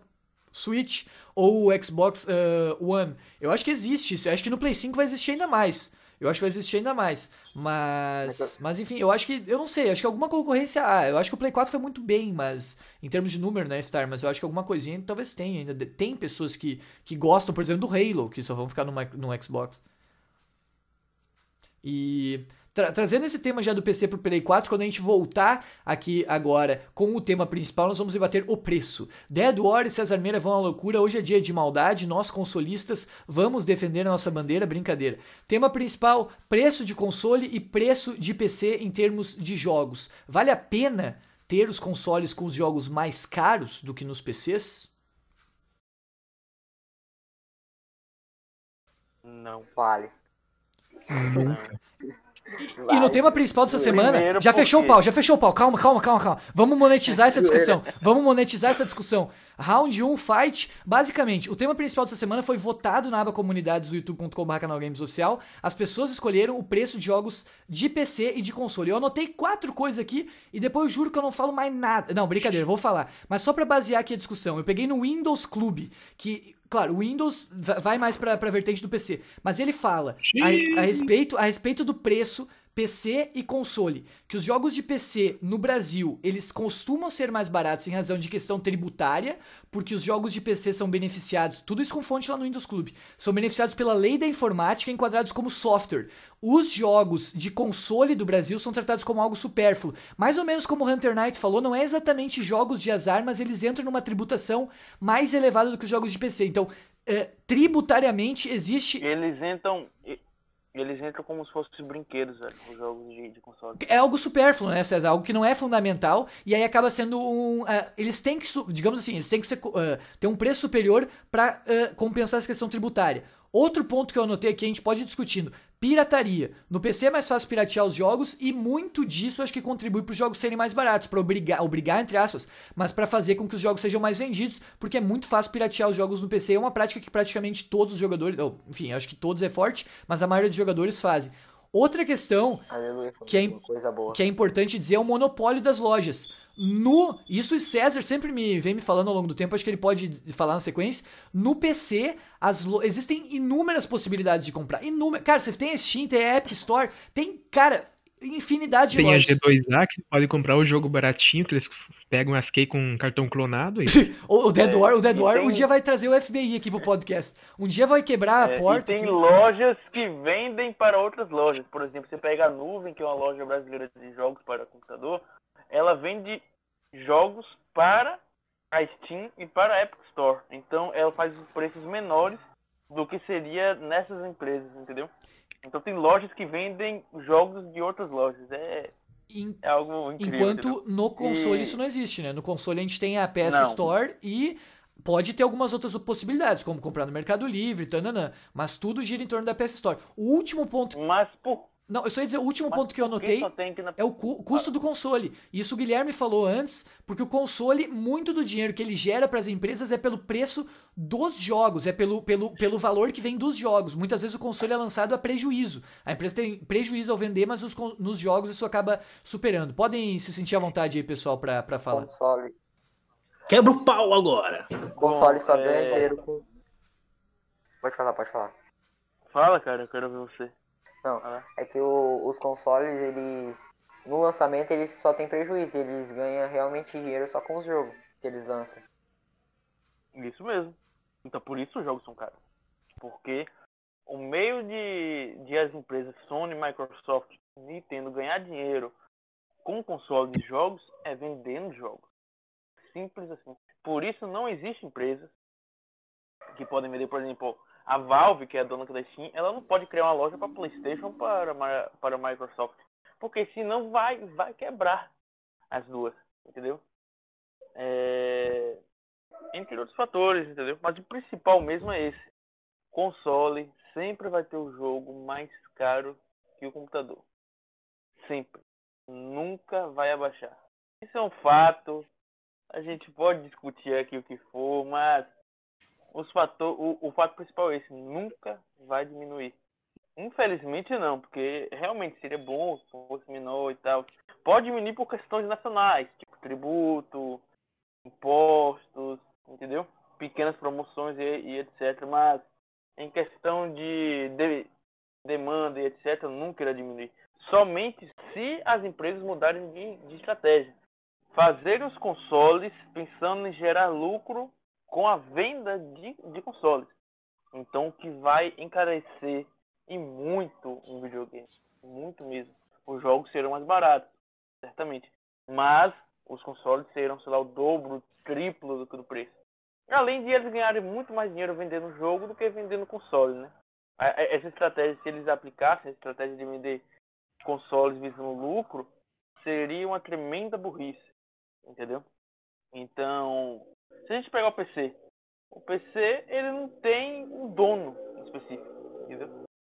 As empresas que, que vendem peças de computador e etc, elas ganham dinheiro com a peça e etc. Pega Asus, Nvidia, a, a AMD, Intel e etc. Elas ganham dinheiro vendendo peças, então elas sempre querem lançar peças mais potentes, mais fortes e etc. para as pessoas quererem comprar isso, entendeu? E os jogos serão cada vez mais baratos para que as pessoas se interessem em comprar esses jogos, entendeu? Com um preço mais acessível. Então, a desvantagem que eu vejo do console para o videogame é o hardware. O console com certeza vai ser muito mais barato que o videogame. Mas se os videogames começarem a implantar a ideia do, do PC, ganhe, visa lucro com a venda do console, o preço vai ser equivalente, velho, ou talvez até maior. Então, é isso. Questão da concorrência, né, Sérgio? Questão da concorrência, que nesse campo aí beneficia muito. E por isso que é ruim, eu acho que. Uhum. Posso dar meus pitacos agora? Não, hein? claro, Guilherme. Eu ia dizer que é ruim a Sony sair muito à frente da Microsoft, que aí vai prejudicar muito. Pode, pode falar aí, Guilherme, por favor. É. Eu acho que os concorrentes é, ficaram quietos. É, não, eu tava criando um raciocínio aqui. e falar duas coisas ao mesmo tempo, mas tem que ser de qual que eu falo primeiro. Não, mas assim, questão dos preços. Você vê, tipo assim, quando você acha um jogo barato na PSN, tipo Just Cause, que foi até um exemplo que foi discutido no grupo, paguei mesmo 9 reais nele. E o Death falou, não, ele tava 5, 6, tava 4. Falei, puta que pariu, mano. Eu paguei 9, 9 no Deus Ex e 4 no Just Cause. Deus Ex, o mais baixo que eu já vi, que foi o Rima Revolution, foi 13 reais, nunca ficou menos do que 13 Essa reais. Essa semana, né? cara, A gente pode pegar um exemplo de Vitor recente. Por exemplo, é Resident Evil 4. Não precisa me humilhar, não precisa me humilhar. Recentemente, tu comprou né? aquilo lá na promoção? Não, preço cheio, 150 reais. Ah, bom. 150 reais em um jogo de 2005 em um no PlayStation 4. 15 anos atrás. Já no, no PC, 40 reais. Isso. A Eu paguei for comprar 15. na promoção, que no Ainda tá computador, caro. vai sair de 10 reais na promoção. É, trocou Entendeu? da pinga. Aí, é um valor troco ainda caro. Palmeiras. Porque tem jogos de computador, por exemplo, a gente pega os jogos da Valve. CS, é, acha Portal. agora. Esses jogos saem dois reais na promoção. Um real na promoção. Meu Deus, cara, meu Deus, jogos velho. bons, Half-Life, Half-Life 2. Entendeu? Half-Life é bom, queria jogar. Eu eu- quero ver. eu- Porque a gente tava- nunca irá ver um jogo de dois reais aqui no console. Nunca. Só se o jogo for muito ruim ou muito antigo. Eu já vi. entendeu? Eu já vi por Eu já vi, 99 já vi centavos. 1,49 já, né? Mas era um. Que, que era o. o aquele. O preço Era aquele Era um bem. Aventures lá, não é? 99. Não, tinha um garapa, que eu, que eu até paguei 7 reais nele, no PS4, inclusive. Ele é garapa. Adam Ventures. Adam Ventures. É, cara, esse aí um jogo mesmo, esse Totalmente desconhecido, velho. Ele, ele é. Ele é Tipo, um Uncharted por exemplo, de Taubaté. a gente pega o. É, A, a Konami agora tá, tá, tá, tá relançando seus jogos antigos. Ela relançou agora o Sunset Riders. É um jogo de. de, de faroeste que eu, que eu até recomendo o Vitor jogar, velho. Ah, O Vitor poderia fazer um Bacegel sobre ele. É bem interessante. E é um jogo que custa no PlayStation 4 R$ reais. Entendeu? Já se a gente for comprar aqui na Steam ou na App Store, custa 10 reais. Entendeu? Então, Mas aí. por que custa Não, não, João, deixa eu te falar aí, João. Calma, João, calma. Depois você, você continua. São cabendo raciocínio aqui. Aí é o seguinte: mesmo assim, é, como foi dito aqui, a gente sabe que os jogos são a base da, da- do dos lucros, do ganho financeiro das empresas com fabricam os consoles, né? Só a Microsoft e a Nintendo. Principalmente a Nintendo. O jogo da Nintendo aqui, 300 conto, 350, às vezes acho de 400. Um Nintendista no Brasil, ele tem que ser ou muito rico, ou ele trabalha e não se sustenta. Só pode. Porque É. conseguir. Ou dar um jeito de fazer por baixo assim, um- uma versão assim, vamos colocar assim, alternativa, para conseguir jogar os jogos, né? Que, a- que a Nintendo são muito bons, mas, mas, mas no, no console, porque tem um Switch, que é o atual Nintendo. É, se você for em qualquer local, ia no mínimo 300 pilas no jogo original. Um jogo original. Então, é, Nintendo, Sony, e vou deixar a Microsoft de lado por causa do, do, do Xbox Game Pass, né? Ele não conta. Mas a Nintendo e a Sony têm essa política de preço que, para um consumidor médio como eu, é uma política de preço carnívora. Eu consigo entender os motivos desse preço, não consigo entender o da Nintendo, eu consigo entender o da Sony. O da Nintendo é aberração. Mas, claro, você pensando como lá fora, que é 60 alguma coisa, 60 euros ou 60 dólares, e é um valor é, bem razo muito razoável até, isso é desse lançamento, né? Jogos médios assim, jogos mais antigos é 30, 20 dólares, que é um preço médio razoável lá fora. Falando né, da PSN, no caso. Uh, aqui vem 250, 300, e o preço atualmente dos consoles para a próxima geração, muitos jogos estão com incríveis promoções de jogos, como o belíssimo FIFA 21, que nosso Vitão passa pano o tempo todo, a humildes 300 e tantos reais, com edição premium, com cartinhas assim, que você ganha uma dessas assim, trouxa, grandão na sua cara, assim, a 500 pilas. Eu, pau no cu de quem compra Já FIFA no- já no falando PC? isso. Aí, só um instante, só um instantinho, só eu concluo que você continua. Aí. Não, pode falar, pode falar. Você ia comparar, né? Pode falar aí. É, eu, ia, eu ia comparar com o FIFA 21 de PC, né? Que custa nessa faixa também, cara. Aí é um problema da própria EA. A EA é mercenária. Ela iguala os preços sempre pra maior em todos os seus jogos. Ela tá custando, por exemplo, a EA que lançou agora o The Sims 4 para Steam, porque só tinha aqui, na, aqui no launcher deles, o da Origin. Aí lançou na, Steam. Aí como na, na Steam ele lhe, mostra realmente o preço de como custa, se fez a conta que, todas as expansões de The Sims 4, se você for comprar sem a promoção, com o jogo Vanilla e tal, vai dar mil. 2.192 reais. Só de expansão. Então é algo inacreditável, velho. Que a, a EA faz. Ela divide totalmente seus jogos e monetiza muito em cima. Então. A EA a gente nem pode, tipo, com, comparar jogos de console e PC da EA, porque EA vai monetizar em cima. É, então, aí. né, sempre dizendo aquela belíssima frase, né? Morte a EA, matou muitas franquias. Todo gamer, por mais que goste de jogos da empresa, tem que sempre odiar a EA por ter matado franquias. E matado e muito uma práticas saudáveis da indústria. Quando a indústria começa a querer regular mais microtransações, a EA tá pouco se fudendo por isso e continua soltando microtransações e DLCs ao doidado, assim, sem dizer quando vai acabar, até dizer chega e mais um pouco. Uh, isso sim, são microtransações e monetizações internas em jogos de itens cosméticos, não. Muitas vezes é, é itens que dão vantagem, ou até, em alguns casos, muito absurdos, né? Fazem você conseguir terminar o jogo. Mas, né, enfim.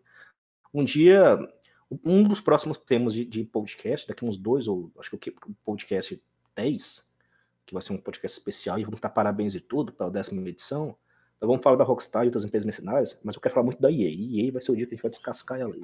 Vamos até, vamos até se retirar, vai, vai, até derrubar o, o, vídeo, inclusive.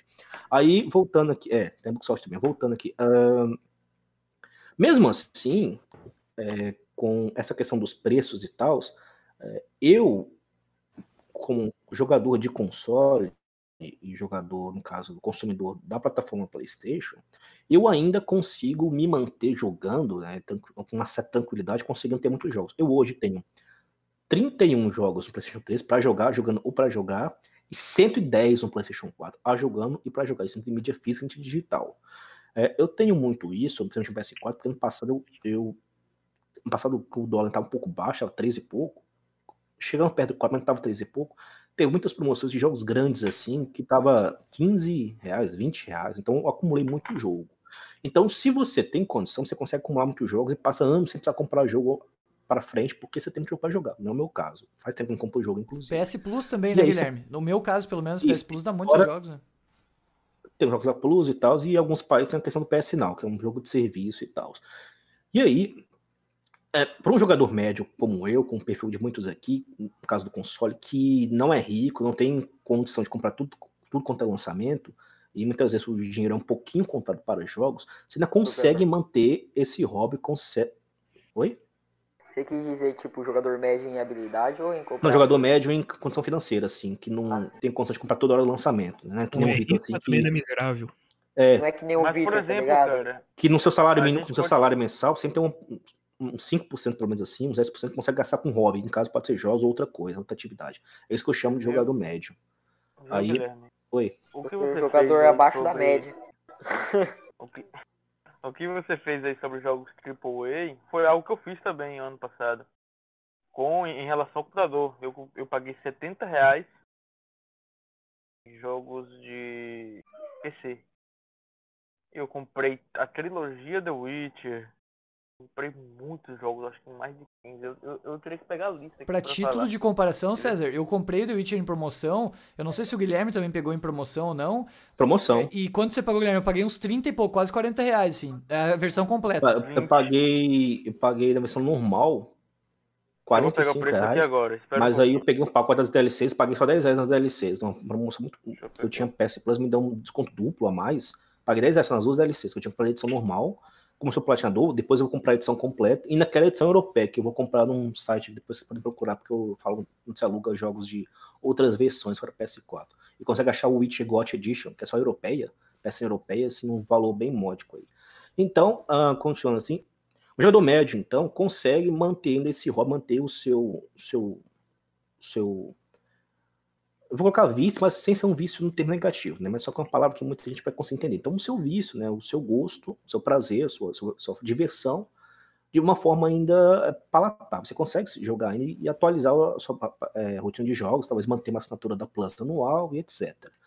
Agora, para pensar na próxima geração em consoles, com os preços que estão se praticando, é, eu sinto que cada vez mais, pensando em consoles, os jogos vão virar uma coisa, jogos e, e videogames em geral, estão virando uma coisa cada vez mais elitista, pois em países subdesenvolvidos ou em emergentes ou em desenvolvimento, o termo já quando quiser usar a sua preferência, é, os jogos vêm preços que batem mais de 60% ou mais do salário mínimo vigente atualmente, falando no Brasil principalmente, que é mais, mais de 60% do salário mínimo o preço hoje de lançamento de alguns jogos. Citado FIFA e até o Assassin's Creed, Assassin's Creed Valhalla. Uh, o Far Cry 6 também. E aí, se se manter essas políticas de lançamentos muito cabulosas no, na próxima geração, é, além de muitas pessoas que gostam de comprar, talvez, jogos de lançamento, terem que juntar muito mais tempo, ou se comprometer financeiramente muito mais tempo, ou mesmo atrasar bastante para esperar cair, cair o preço, eu acho que as promoções de jogos não vão ser tão assim lindas e maravilhosas é, quanto já foram um dia no passado. Principalmente no PS4, em alguns momentos no passado e mais para trás, no, no futuro, no progresso PS5, né, em que jogos grandes você achava de 20 reais, 30 reais, que é muito, muito barato, e com preço médio de 250 reais de lançamento ou de venda. E aí, se mantiver essa política, eu imagino talvez um PS6, assim, a depender das condições econômicas, fique videogames deixe de ser um negócio tão, uh, no caso console, né, tão aberto, tão ainda acessível para virar uma coisa quase que de nicho, assim, um hobby para pessoas de, com condição econômica um pouco maior. Deixe de ser para jogadores médios como eu, como muitas pessoas aqui do canal que estão nos ouvindo. Então eu tenho esse temor, né? Eu não posso fazer nada, mas eu tenho esse temor, às vezes eu converso sobre isso, quando não posso, não escrevo um comentário assim, em alguma rede social sobre isso e tal. Comenta meu temor. Eu sei que as empresas têm lá suas formas de ganhar dinheiro e tal, etc. Mas eu não sou uma empresa, sou consumidor. Então sempre vou reclamar disso. Claro, aí alguém pode perguntar, mas você vai para o PC por que é barato? É porque não gosto de PC mesmo. Eu não gosto de jogar para PC, mas é só gosto pessoal. Sinceramente, eu realmente acho que PC hoje é muito melhor, mas muito melhor do que console. Isso que eu sou consumidor de console, consumidor da família PlayStation. O PC é muito mais é muito melhor. Mas é que eu não gosto de jogar no PC mesmo, então eu prefiro console, sou fã da, da, da, da PlayStation. Também né? não gosto. É, então eu, acabo, eu acabo ainda me mantendo aqui, e provavelmente não vou sair tão cedo, eu... mesmo com esse encarecimento. Até porque eu consigo me manter com jogos em promoção e tal, eu não tenho essa, essa ânsia de comprar jogos sempre grandes, ou em períodos pós-lançamento, ou, ou, mesmo pré E algo que eu, ia... eu consigo me manter aí. Eu ia dizer, Guilherme, eu, antes só eu ia dizer, eu concordo com o Guilherme nessa questão do console PC, a gente vai ter, o próximo tema vai, vai debater isso mais a fundo, seria bom se a galera do PC voltasse pra gente ter uma discussão bem sobre isso. Eu ia dizer pro Guilherme que, especialmente, comprar jogos, mas também porque jogos em geral são longos, né, Guilherme? Eu não sei, o Guilherme também trabalha e tal, e eu não tenho tempo pra jogar longuíssimas horas por dia, então os jogos duram muito tempo. E é uma coisa assim que quando você vai comprando, você consegue se manter por um tempo nesses jogos em promoção. Mesmo assim, eu fui ver agora as é, estatísticas. E... Fala aí, Guilherme. Mas é, eu, eu pelo menos vejo como isso, sabe? O tempo dos jogos também, né? Eu gosto muito de RPGs. Ah, eu gosto muito de RPGs japonês, que naturalmente, como eu sou um platinador aí, eu gosto de fazer tudo no jogo. Pelo todos os objetivos para platina, já não tinha fazer tudo no jogo mesmo, 100%.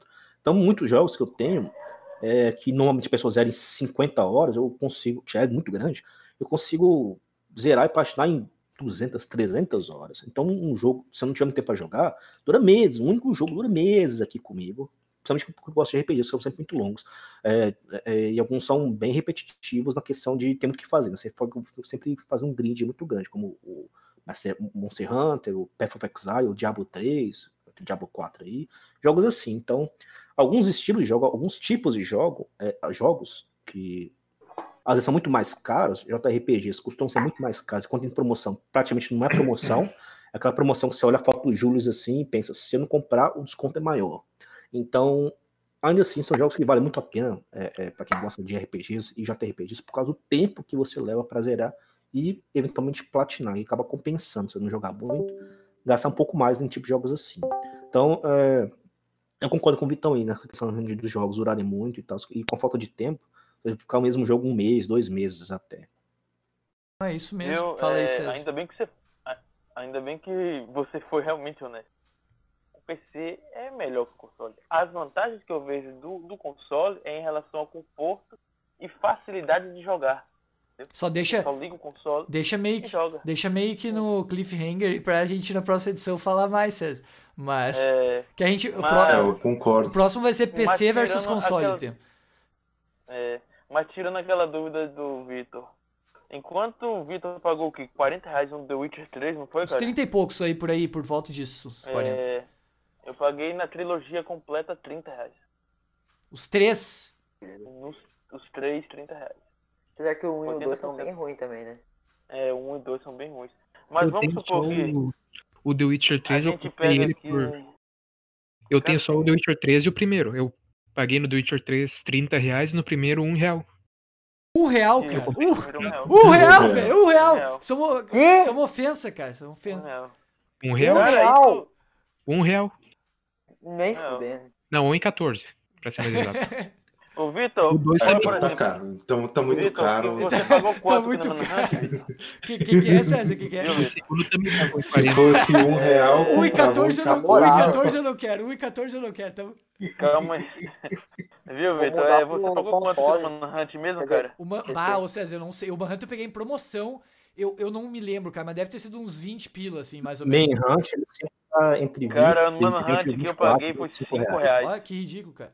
Ô, velho, e olha só, eu, eu esperei o Manhunt entrar em promoção. Eu, eu, o Manhunt eu comprei meio porque eu, eu queria comprar vários jogos ali que estavam em promoção e tal. E esses jogos de Play 2 demoram um tempinho pra entrar. Só que eu queria mesmo Red Dead Revolver, outros que eu tava observando. Só que esses jogos são caríssimos, cara. Eu falei durante umas lives de GTA San Andreas, o Deador pode falar aí. O GTA San Andreas eu acho que eu paguei, junto com o Vice City, com o 3, tipo uns 90 reais, 80 reais em promoção, salvo engano ainda. E aí o Dedor falou... Deixa eu ver quanto não, eu paguei no meu GTA San Andreas. É, o Dedor, eu não me lembro, você disse lá na live uma coisa que foi muito barato, então o, o Play, além de, dos jogos lançamentos às vezes serem mais caros, o PES eu sei que sempre é mais barato no PC, pode ser que agora tenha mudado, mas o PES sempre é mais barato no PC, o PES, o Pro Evolution Soccer, né, é sempre mais barato no PC, as promoções do PC são melhores, e o PC, além disso, os jogos antigos é, uma, é um absurdo, assim, é uma ofensa, porque a gente paga... Ge Viu, Vitor? Geralmente muito caro. É se a gente, por exemplo, eu, eu paguei 80 reais aqui em um pacote de jogos, e eu vou citar todos que foi. Euro Truck Simulator 2, do, é, The, The Sims 3 com 10 expansões, Resident Evil 5, Trackmania Stadium, Trop 4, The Witcher 1, The Witcher 2, The Witcher 3, Left 4 Dead 1 e 2, Postal 1 e 2, CS 1.6, CS 410, CS Control Deleted Scans, CS Souls e mais o que? Sonic Adventures DX, que é um jogo mais antigo, né? E o Manhunt também. Eu paguei em tudo isso 81 reais. É ridículo, cara. Esses só, esses os clássicos da Valve ali já. já... É, só. Não, cada clássico da, da, da Valve custou entre um real a dois tá reais. Tá louco, velho. Não, tá louco. Agora não aparece mais o San Andreas no histórico de compra porque é muito antigo, mas ele fora de promoção tá 20 reais. É, mas é, imagina em promoção, né? Por exemplo, eu, eu, eu, por exemplo, comprei o pacote do GTA. O GTA 3, Vice City, San Andreas e tal. O pacote completo com GTA 3, Vice City, San Andreas, o GTA 4 e o GTA 4 com as expansões, eu paguei 20 reais. Uma coisa que eu ia dizer é que a gente tá falando de preço. Mas a concorrência no PC faz muitas vezes não ter preço, o negócio é dar de graça. O GTA V, quando, quando o GTA V é. vai sair de graça no console? Talvez até saia mês que vem e calhe a boca aqui. Mas assim, aí o, GTA, tá, aí o GTA V sai de graça no, no, console. O GTA San Andreas saiu de graça no console? Não. Uh, o que, que... Estava de graça, não estava? O GTA V nunca. Nem o San Andreas. No console, não. Não, entrou numa, numa plataforma. Ah, ele entrou, ele entrou no Game Pass, ele entrou no Game Pass, mas aí o Game Pass é pago, sabe? Agora. Ele, o que, na então, época, não, não, na, na, na concorrente da, da, da Steam. Ah, tá, isso, isso, entrou. mas é isso, ah, isso na Epic no Games. PC, isso, isso, mister. Entrou na Epic Games Store no PC, mas isso eu quero dizer assim, às vezes o PC... Por que deu de graça aqui na, aqui na Epic Games? Porque a Deu no PlayStation Now Epic também. Games estão brigando, concorrência. Um tá querendo buscar os É. clientes do outro estão doando jogos igual um louco. Então, a gente de PC, a gente gosta dessa briga. Claro, é bom. Eu quero Não, é uma, briga uma o briga todo, velho. boa. Né? É, briga aí, vai. É, é Epic Games Valve, briga à vontade. Aí vocês vão dando jogos de graça pra gente, a gente tá O feliz. César, o César Coisa que vocês de console, infelizmente, não vai ter, não vai ter. Porque vocês têm um monopólio. O César já... Uma, uma- questão que eu quero levantar Eu- eu só fiz uma brincadeira, é que Guilherme. me veio na cabeça agora aqui é que talvez quando passe a ser o foco total da Sony na próxima geração, a do PS5, os jogos de PS4 daquele método alternativo que é bastante conhecido no PS3, das contas secundárias, que hoje é muito é, inseguro, porque você comprou a Sony no outro dia dá um cadeado, é, é provável que esse, esse método se popularize e fique mais tranquilo se você comprar como é no PS3 com a Sony é, largando de mão a PS4 e para atualizar, e aí nem ligue mais, como não liga no PS3. Então fique seguro você comprar no Mercado Livre mesmo contas secundárias para jogar no PS4.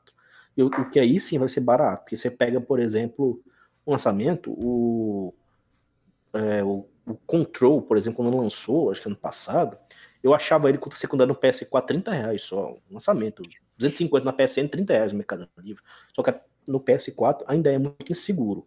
Talvez, como, como eu falei, daqui a alguns anos, com uns dois, seis anos, quando a Sony tiver todo o foco no PS5, não lançar mais jogos, nem dá quase nenhum suporte ao PS4, aí sim fique uh, mais tranquilo de você fazer esse tipo de método de aquisição de jogos não oficial, sem perder o jogo. Como é hoje no PS3, você paga um jogo grande, tipo GTA V no PS3, você paga 10 reais, 9 reais, 8 reais no Mercado Livre, por exemplo, ou em outros sites assim de contas secundárias. Eu ia fazer uma brincadeira eu e compro... depois uma pergunta. Fala, fala antes, Star, pode falar. Eu comprei. Eu compro o jogo conta secundária, mas nunca deu problema. Play 4, Star. Oi? No Play 4. É, no Play 4. Eu nunca. Eu, eu ouvi, enfim, eu tive pesquisando um pouco, mas nunca, nunca cheguei a comprar por medo, assim, mais, igual o Guilherme tava falando. Algo que eu ia dizer, primeiro ia fazer uma brincadeira. Ia dizer o César da. Quando ele tava falando da concorrência, eles ficam ficam. O, o César criou uma, tipo, umas 10 contas lá na, na Epic Games para dar uma alpada nas estatísticas, lá mostrar para os investidores que a, a loja da Epic está crescendo para controlar o mercado da Valve. A Valve meteu uns descontos lá, criar briga e manipular um pouco as estatísticas. Não, a briga nem a briga nem se fecha só contra Epic Games e Steam, até a o, o The Division 2 ele não tem na Steam. Ele tem na Epic Games só. Aí a Uplay, que também é a Ubisoft, o launch da Ubisoft, fez uma promoção por 9 reais o The Division 2. Tá louco. O GTA San Andreas foi dado de graça pela Rockstar, né? O GTA San Andreas a Rockstar. E também, e também que a Ubisoft dá jogos que de graça aqui na Uplay. Eu mesmo peguei o Assassin's Creed, é, Black Flag, Unity, o 3, o Brotherhood, peguei tudo de, de graça. O Watch Dogs 1. O que eu peguei foi o Watch Dogs 2 que eles deram. E assim, né, galera? Não perdeu nada. Vocês pegam esses jogos de graça e não precisam pagar a anuidade da PS Plus, né? Que nós, né? nós temos jogos de graça e alguns bons, outros nem tanto. Mas tem que tem, pagar para ter que pagar. save. É, também. Uma coisa que eu ia perguntar, no PC, como funciona a aquisição de jogos digitais? Que o Guilherme falou de, dessa questão de conta secundária. Você pode uh, vender jogos digitais, você pode emprestar jogos digitais e você pode dar de presente jogos digitais. Como é que funciona isso? Porque no Play é bem limitado. Pode dar de presente. Tu pode compartilhar a tua biblioteca, que por exemplo, tu loga com a tua Steam em outro computador e a biblioteca fica compartilhada. É, tu é pode ter conta secundária, tu pode também, só trocar de conta. Tu pode tu pode mudar o, o local da tua Steam para outro país, porque tem uma moeda mais valorizada, que por exemplo tinha em rubro, que é a, a moeda russa, que estava bem barato. Mas e... fica mudando, Eduardo. Se quiser dar de volta pro Brasil, mesma conta, tudo. Não, tu tem que contatar o suporte. Ah, Se tu tá, criou tá, tá, tá. conta BR, tu tem que contatar o suporte para mudar. Não, entendi, entendi. Por exemplo, tu fala lá que se mudou pra Rússia, aí eles mudam a região da. Manda, manda uma foto aí da janela aí da. Só ir lá no Google. Pegar a imagem. Velho, é, é muita vantagem você ter um PC em relação a preço de jogos, entendeu? E por exemplo, eu. Se, se alguém tiver um PlayStation 4 ligado aí e puder ver, é, Pode ver eu, o preço eu... do, do, que, que, do GTA V nesse exato momento? Quanto é que tá? Eu, eu tô com o Playstation ligado aqui, deixa eu ver. GTA V. e essa, essa é a questão, né, cara? Tipo, eu acho que muito raro. A gente tem casos raros em que o Play ou o Xbox ven vencem, mas é, é, justamente isso, assim, é raro. Eu ia perguntar uma coisa eh, com relação à Microsoft, se vocês observam que os jogos da Microsoft especificamente têm diferença nisso em razão. GTA. GTA 5 dá 150. Dá 150 reais. Pronto. A edição normal, a edição normal. Isso. Já Mas na, a Premium tá mais barata. Já na Steam está 50 reais. Não. Com promoção, fica 28, 27 reais. Entendeu? Ele tá 70 reais. E olha, outra coisa. Eu Ele tá 70 sem promoção e agora tá com a promoção de 50% por 40 reais. Entendi. Já eu paguei 30 reais. Em 2016 um ano depois do jogo ter lançado aqui no computador. E agora, Caraca, foi dar de graça. Pra ser lançado, né? Até derrubou a loja da Epic. Eu ia perguntar se vocês do PC que acompanham mais questão de preço observam diferença entre jogos normais ou que não sejam da Microsoft e os da Microsoft em razão de vir do console. O Halo Infinite, por exemplo, é o preço de um jogo de lançamento normal no PC? Tem diferenças? Vem alguma coisa assim de diferente ou a Microsoft tem que se adaptar quando vai pro PC nessa questão de preço? Halo Infinite tá quanto na Steam? Cara. Halo, não Tá sei. 130. Eu não, eu não acompanho Halo. Porque eu Não, creio que a política da, da, da Microsoft em relação a PC é a mesma que de consoles. Entendeu? Nem tem, não dá pra ver o preço ainda, eles não É, divulgaram. o, a- o Minecraft que no PC é o mesmo preço que tá nos consoles. Meu, acho que eles não vão ajustar de graça. Não vale a pena. Aí o que as pessoas fazem? Elas compram alternativamente. Ele- Eles compram de outras lojas que, que você compra a chave que daquele jogo de outra loja para ativar na loja da Microsoft. Aí, sei lá, vai sair por 20 reais, 30 reais, sabe? Entendeu? Eu acho que essa opção também tem para consoles, né? Eu acho. Eu não sou consolista. Tem uma. Uma vez eu comprei um jogo com chave. Assim, ganhei o código, botei o código na loja e ganhei, que foi o The Last of Us 1. Eu comprei numa loja que eu compro as, as keys pra botar PS Plus lá, porque o meu tá nos Estados Unidos, aí é uma, bah, uma droga. E aí eu botei aqui. Só que eu, eu desconheço muito, assim, eu sei que a Amazon dos Estados Unidos você consegue comprar muito jogo por key. Agora no Mercado Livre, acho que a maioria é essa questão que o Guilherme tá falando de conta compartilhada, que você ganha um e-mail, senha, mas não é exatamente uma key na loja, sabe? E no, no console deve ter, assim, mais, mas acho que mais fora do Brasil. No Brasil, pe- pelo menos eu não acompanho muito essa questão, assim, de. Não sei se, se- Velho. alguém queria falar alguma coisa. O Mister, o Mister não, não, não disse muita coisa nessa discussão. O que, que você acha, Mister? O Mister agora. Você ficou um tempo sem jogar e voltou no Play 4, é isso, né, Mister? O que, que você acha dessa questão de, de Isso, preço? Tipo, principalmente comparado antigamente, cara, assim, o que, que. dos outros consoles e tal. Não, eu acho interessante esse- isso aí. Eu acho que, que o- é interessante essa, essa diferença de preço, né? Acho que o PC, é é a vantagem é incrível, né? Tem várias formas de ter o, ter o jogo, né? É questão da, da concorrência, eles não são limitados igual a gente, né? É, mas daí vai daquilo que, gente, que eu falei antes, né? Daí vai dependendo quais jogos você gosta. Às vezes você joga ma- gosta mais jogo de console, daí, e, daí não precisa esperar até ir no PC. Mas para ter a variedade, o PC é melhor. É, é, o PC é bem melhor, né? Variedade e preço, né? É, não, isso. E os exclusivos também, que às vezes nem, nem chegam a não ser por emular, né? Mas. Isso, é. Quando o jogo vem pros dois, geralmente o PC leva uma vantagem. Sei como é que tá o Cyberpunk, por exemplo, mas em geral os jogos de, de PC assim não. Nunca. Nunca. Exceto o jogo da. Rockstar. A Rockstar adora cagar em jogos de PC ou nem lançar. Quando lança, tá 200. é, quando lança, tipo, Red Dead não lançou. Red Dead 2 lançou, mas lançou daquele jeito, né? Com a bunda. E o GTA V parece que lançou mais ou menos, hoje tá legal, mas é, a Rockstar tem algum problema com o PC. Não sei se é pirataria, se é hacker, que é. Mas é uma empresa E a 4 grande também lançou cagado. é, que sempre, quando lança, lança capado. Muito ruim. Uma versão pior do que a console, o que é bastante raro. Ou não, não nem lança, né? Mas acho que ela é exceção. No geral, os jogos em ramo de PC são muito melhores na questão de desempenho. Mas aí. É...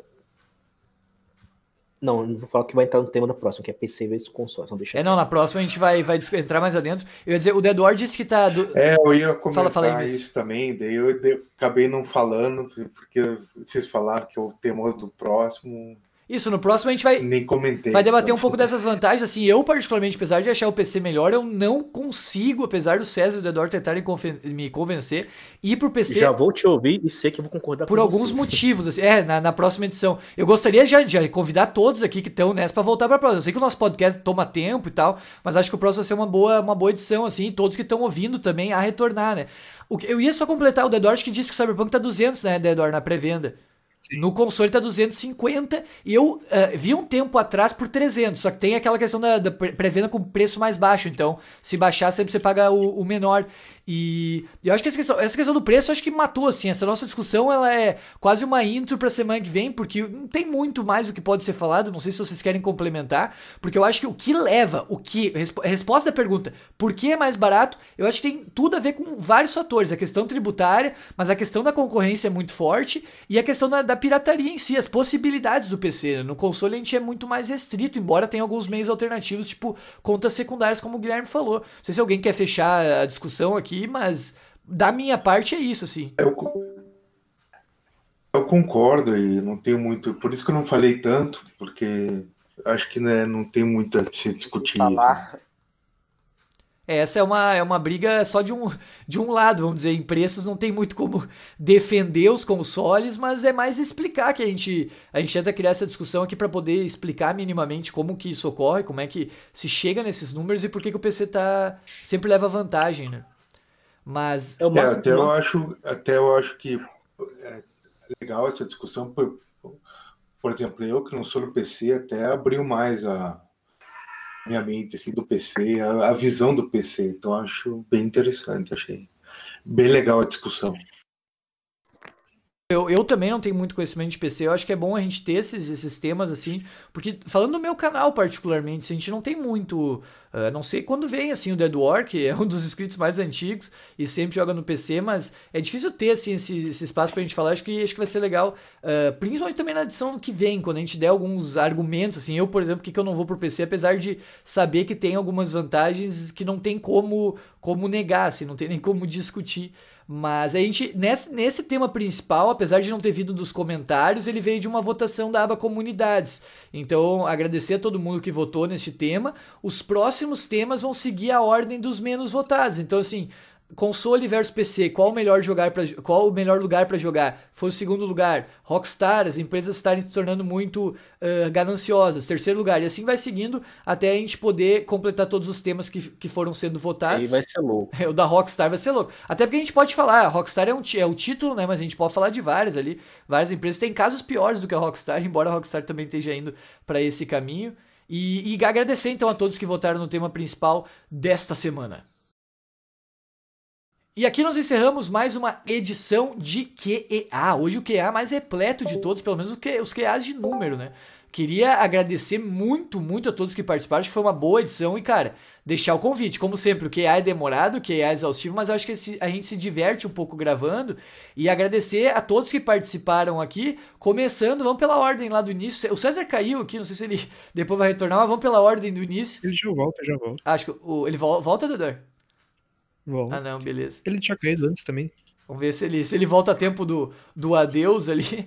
Começar pela cadeira cativa aqui do QA, Guilherme Ribeiro. Fa Ih, agora, meu Deus, agora tá, caindo todo mundo. O Guilherme... Só, Parece... só, só para completar, é que quando a gente pensa, tem muita gente que pensa que o, o, o jogo é PC, todo mundo acha que só joga um tipo de jogo.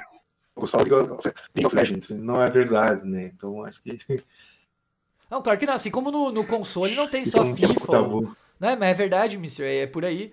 Eu acho que, tipo Star antes, eu, tipo Star fez, eu achei, acho que ele tava brincando, essa questão de Tetris e tal, não tem muito, o PC tem, o PC Tetris. tem tudo, tem tudo que o console tem, tirando os exclusivos, claro. Então tem gente que joga de tudo no, no PC, a gente não pode generalizar. Eu ia dizer que a gente tá caindo tanto aqui que já parece o Fluminense, assim, mas só fazer uma piadinha de, de brincadeira. Espero que ninguém torça pelo Flusão aí. Guilherme Ribeiro, muito obrigado pela sua participação nessa edição, Guilherme. Deixe o seu recado e aquela propaganda básica, aquela propaganda marota.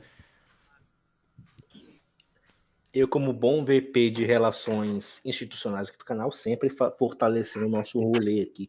Então, ó, agradecer a todos que pacientemente, os dois ou três guerreiros, guerreiros do Maranhão, que ouviram até o final este longo podcast aí. Espero que tenha curtido, assim, apreciado enquanto ou via vídeos aleatórios no YouTube, ou, ou via no, na plataforma Spotify enquanto dirigia ou fazia alguma outra atividade cotidiana. Ou mesmo como eu, que gosto muito de ouvir os podcasts, ouvir barra ver, enquanto estou trabalhando aqui quietinho aqui em casa, no conforto aqui da, da minha quarentena. Então, espero que então tenha sido gostosinho para quem está ouvindo, tenha se divertido de alguma forma, tenha curtido passar esse tempo todo aqui ouvindo, né? E um, agradecer a todos que estiveram aqui conosco. Parece que o menino César já se foi aí. Então, agradecer a presença dele, que debutou aí no QA de link principal e também ao Star Games e promoveu muitos momentos divertidos aqui. com, com a sua audácia juvenil aí. Eu vou até perdoar mais ele no chat do Twitch, eu não vou te banir tanto, não prometo. Mentira. aí, e aí, uh, também a nossa princesa do caos, Dead War, que está sempre aí nos abrilhantando com as suas contribuições direto do mundo das trevas. Este nosso querido colega gótico aí, e que ouve Bauhaus. É, e o Mr. Chaos, que é aquela. Ouve Bauhaus, é uma banda de rock gótico. Depois ouve no YouTube lá, Bauhaus. Ouve, ouve Bela Lugosi's Dead. E também é o Mr. Carlos, né, que sempre é, chega junto aí, cola conosco e solidifica aí todas as contribuições aí com sua grande arguição, sua grande sabedoria, e que é nossa estrela secreta, nosso trunfo secreto. Tudo que aquele está é sempre sucesso de público e crítica. Já pude fazer essa análise. E a, quem está nos ouvindo, né, peço desculpas por qualquer erro que eu tenha cometido, né, os meus erros nunca são propositais, são todos sempre é, resultado da minha grande falta de erudição. Uh, e se você que está vendo, barra, ouvindo este nosso programa quinzenal, barra, quase mensal, e quiser participar tanto aqui discutindo quanto ouvindo os bastidores, que são sensacionais, Vitão, grava esses bastidores aí, por favor. Vai ser sucesso público e crítica, ou então o canal vai cair, mais provável a segunda opção. Quiser aqui participar, por favor, Vire membro deste canal agora que o Vitão está fazendo promoção de Black Fraud em, em agosto, August Black Friday aí. É, preços ainda mais módicos aí, humildes, é o troco daquilo lá que você chama de Mundial do Palmeiras. Pega essa referência aí. E então venha, participe, abuse e use dos grandes poderes que este canal te traz. Você nunca terá tanto conforto, se sentirá tão aclimatado, tão amado quanto neste querido canal de games oficial. E você, virando membro, também pode concorrer a o Grande Trunfo Secreto do canal, que é uma, uma sociedade secreta que está aqui dentro das entranhas dos membros, que é a ganha dos boosts, é. e que se você, depois de uma análise criteriosa, preencher todos os requisitos, poderá entrar naquele que, que é a Sociedade Secreta Suprema de todos os boosts, fazendo de tudo, sempre ajudando um ao outro, você nunca vai ficar para trás em um jogo multiplayer que você não acha nenhum amiguinho. E temos uma nova membra, a a Pimpolha Patrícia, que deve estar ouvindo aí, então um abraço aí para você, que foi aprovada e todos gostamos muito dela. E então é isso, pessoal. É, então, novamente agradecendo a todos. E antes de encerrar, então deixa eu deixar aqui uma, uma perguntinha aqui para uma pergunta, não, um comentário aqui para vocês aí, né? Que é um comentário muito profundo e que vem do fundo da minha alma. Eu acho que o melhor técnico para o Manchester City é o Gordiola do Ceará. Olha aí, Baião. Pega essa daí, ó. Não tinha teu técnico, hein? Valeu. Já que o Guilherme falou em futebol, olha ali ó, a hora. 5 para 7, a gente ainda termina o podcast antes de ver o Grêmio ganhar do Corinthians. Fala aí. Ah, muito obrigado, Mr. Carlos, pela sua participação. Ah, tá. É, muito obrigado, Mr. Carlos. Obrigado aí. Pela sua participação. É... mais, falou. Valeu, Mr. Dead War. Fala aí, Dead War. Muito obrigado novamente, Dead War, de volta com a gente. Espero que você esteja no próximo, Dead War. Também discutindo aí PC versus console, que é um tema que você curte. É, eu sempre aí, né? Quando o tema importa. Causar o caos, como sempre. O Dedor tá mais calmo, né? Polêmica. O Dedor tá mais calmo. No... Ó, o Dedor, o Dedor... Arrumou namorado. O Dedor, o Dedor tá mais calmo no, no, Discord. No chat ele, ele causa o caos. Tem, ô Dedor, eu ia dizer, tem gente que quer te imitar no chat, cara. Tem gente que tá dizendo que quando você não tá nas lives, as pessoas querem tomar o teu lugar. Eu não quero dizer, mas a pessoa tá na, tá na, tá na cal aqui. Star Games. Eu não duvido. Dead War só, uh, como é que é aquela frase? O Guilherme deve saber, nunca replicado. Como é que é, Guilherme? Sempre copiado, nunca replicado. Dead War só há um, basicamente. Na, na, na, natureza, nada se cria, nada se copia, tudo. Não, na natureza, nada se cria, nada se copia, tudo se transforma. O War tá. O Star Games é o. Profundo, profundo. Fala aí, Star Games, valeu. Não sei quem foi, não sei quem foi que fez isso. Valeu, Star Games. De volta no QA e muito obrigado. Ah, tem uma coisa que eu não vou conseguir copiar de mim. que, Dedor? Ai, ai, coloca ai. Não, coloca não. Fala aí, Star. Muito obrigado, Star, pela sua participação. Valeu. Alô. Mas calma aí, pode falar um bagulho sério, bagulho sério? Fala. É, não. Alô? Alô? Alô? Ah, Alô? É. Muito baixinho? Ah, não, então não. Então, calma aí, vamos mutar o Dedor ah. antes que ele bote ali o que ele quer botar. O Dedor tem programas programas adultos aqui de áudio que ele quer, quer derrubar o nosso, nosso canal, galera. Denúncia aí, denúncia. Obrigado. Tirem as crianças da sala. Obrigado a todos que acompanharam essa edição do QA. Na próxima a gente volta com o tema PC versus console, qual o melhor jogar, lugar para jogar, meu trava-língua aqui. O César Meira acabou não voltando, mas também agradecendo o César Meira que participou conosco. Próxima edição, daqui a 15 dias, aqui no YouTube. Muito obrigado, fiquem bem e até a próxima.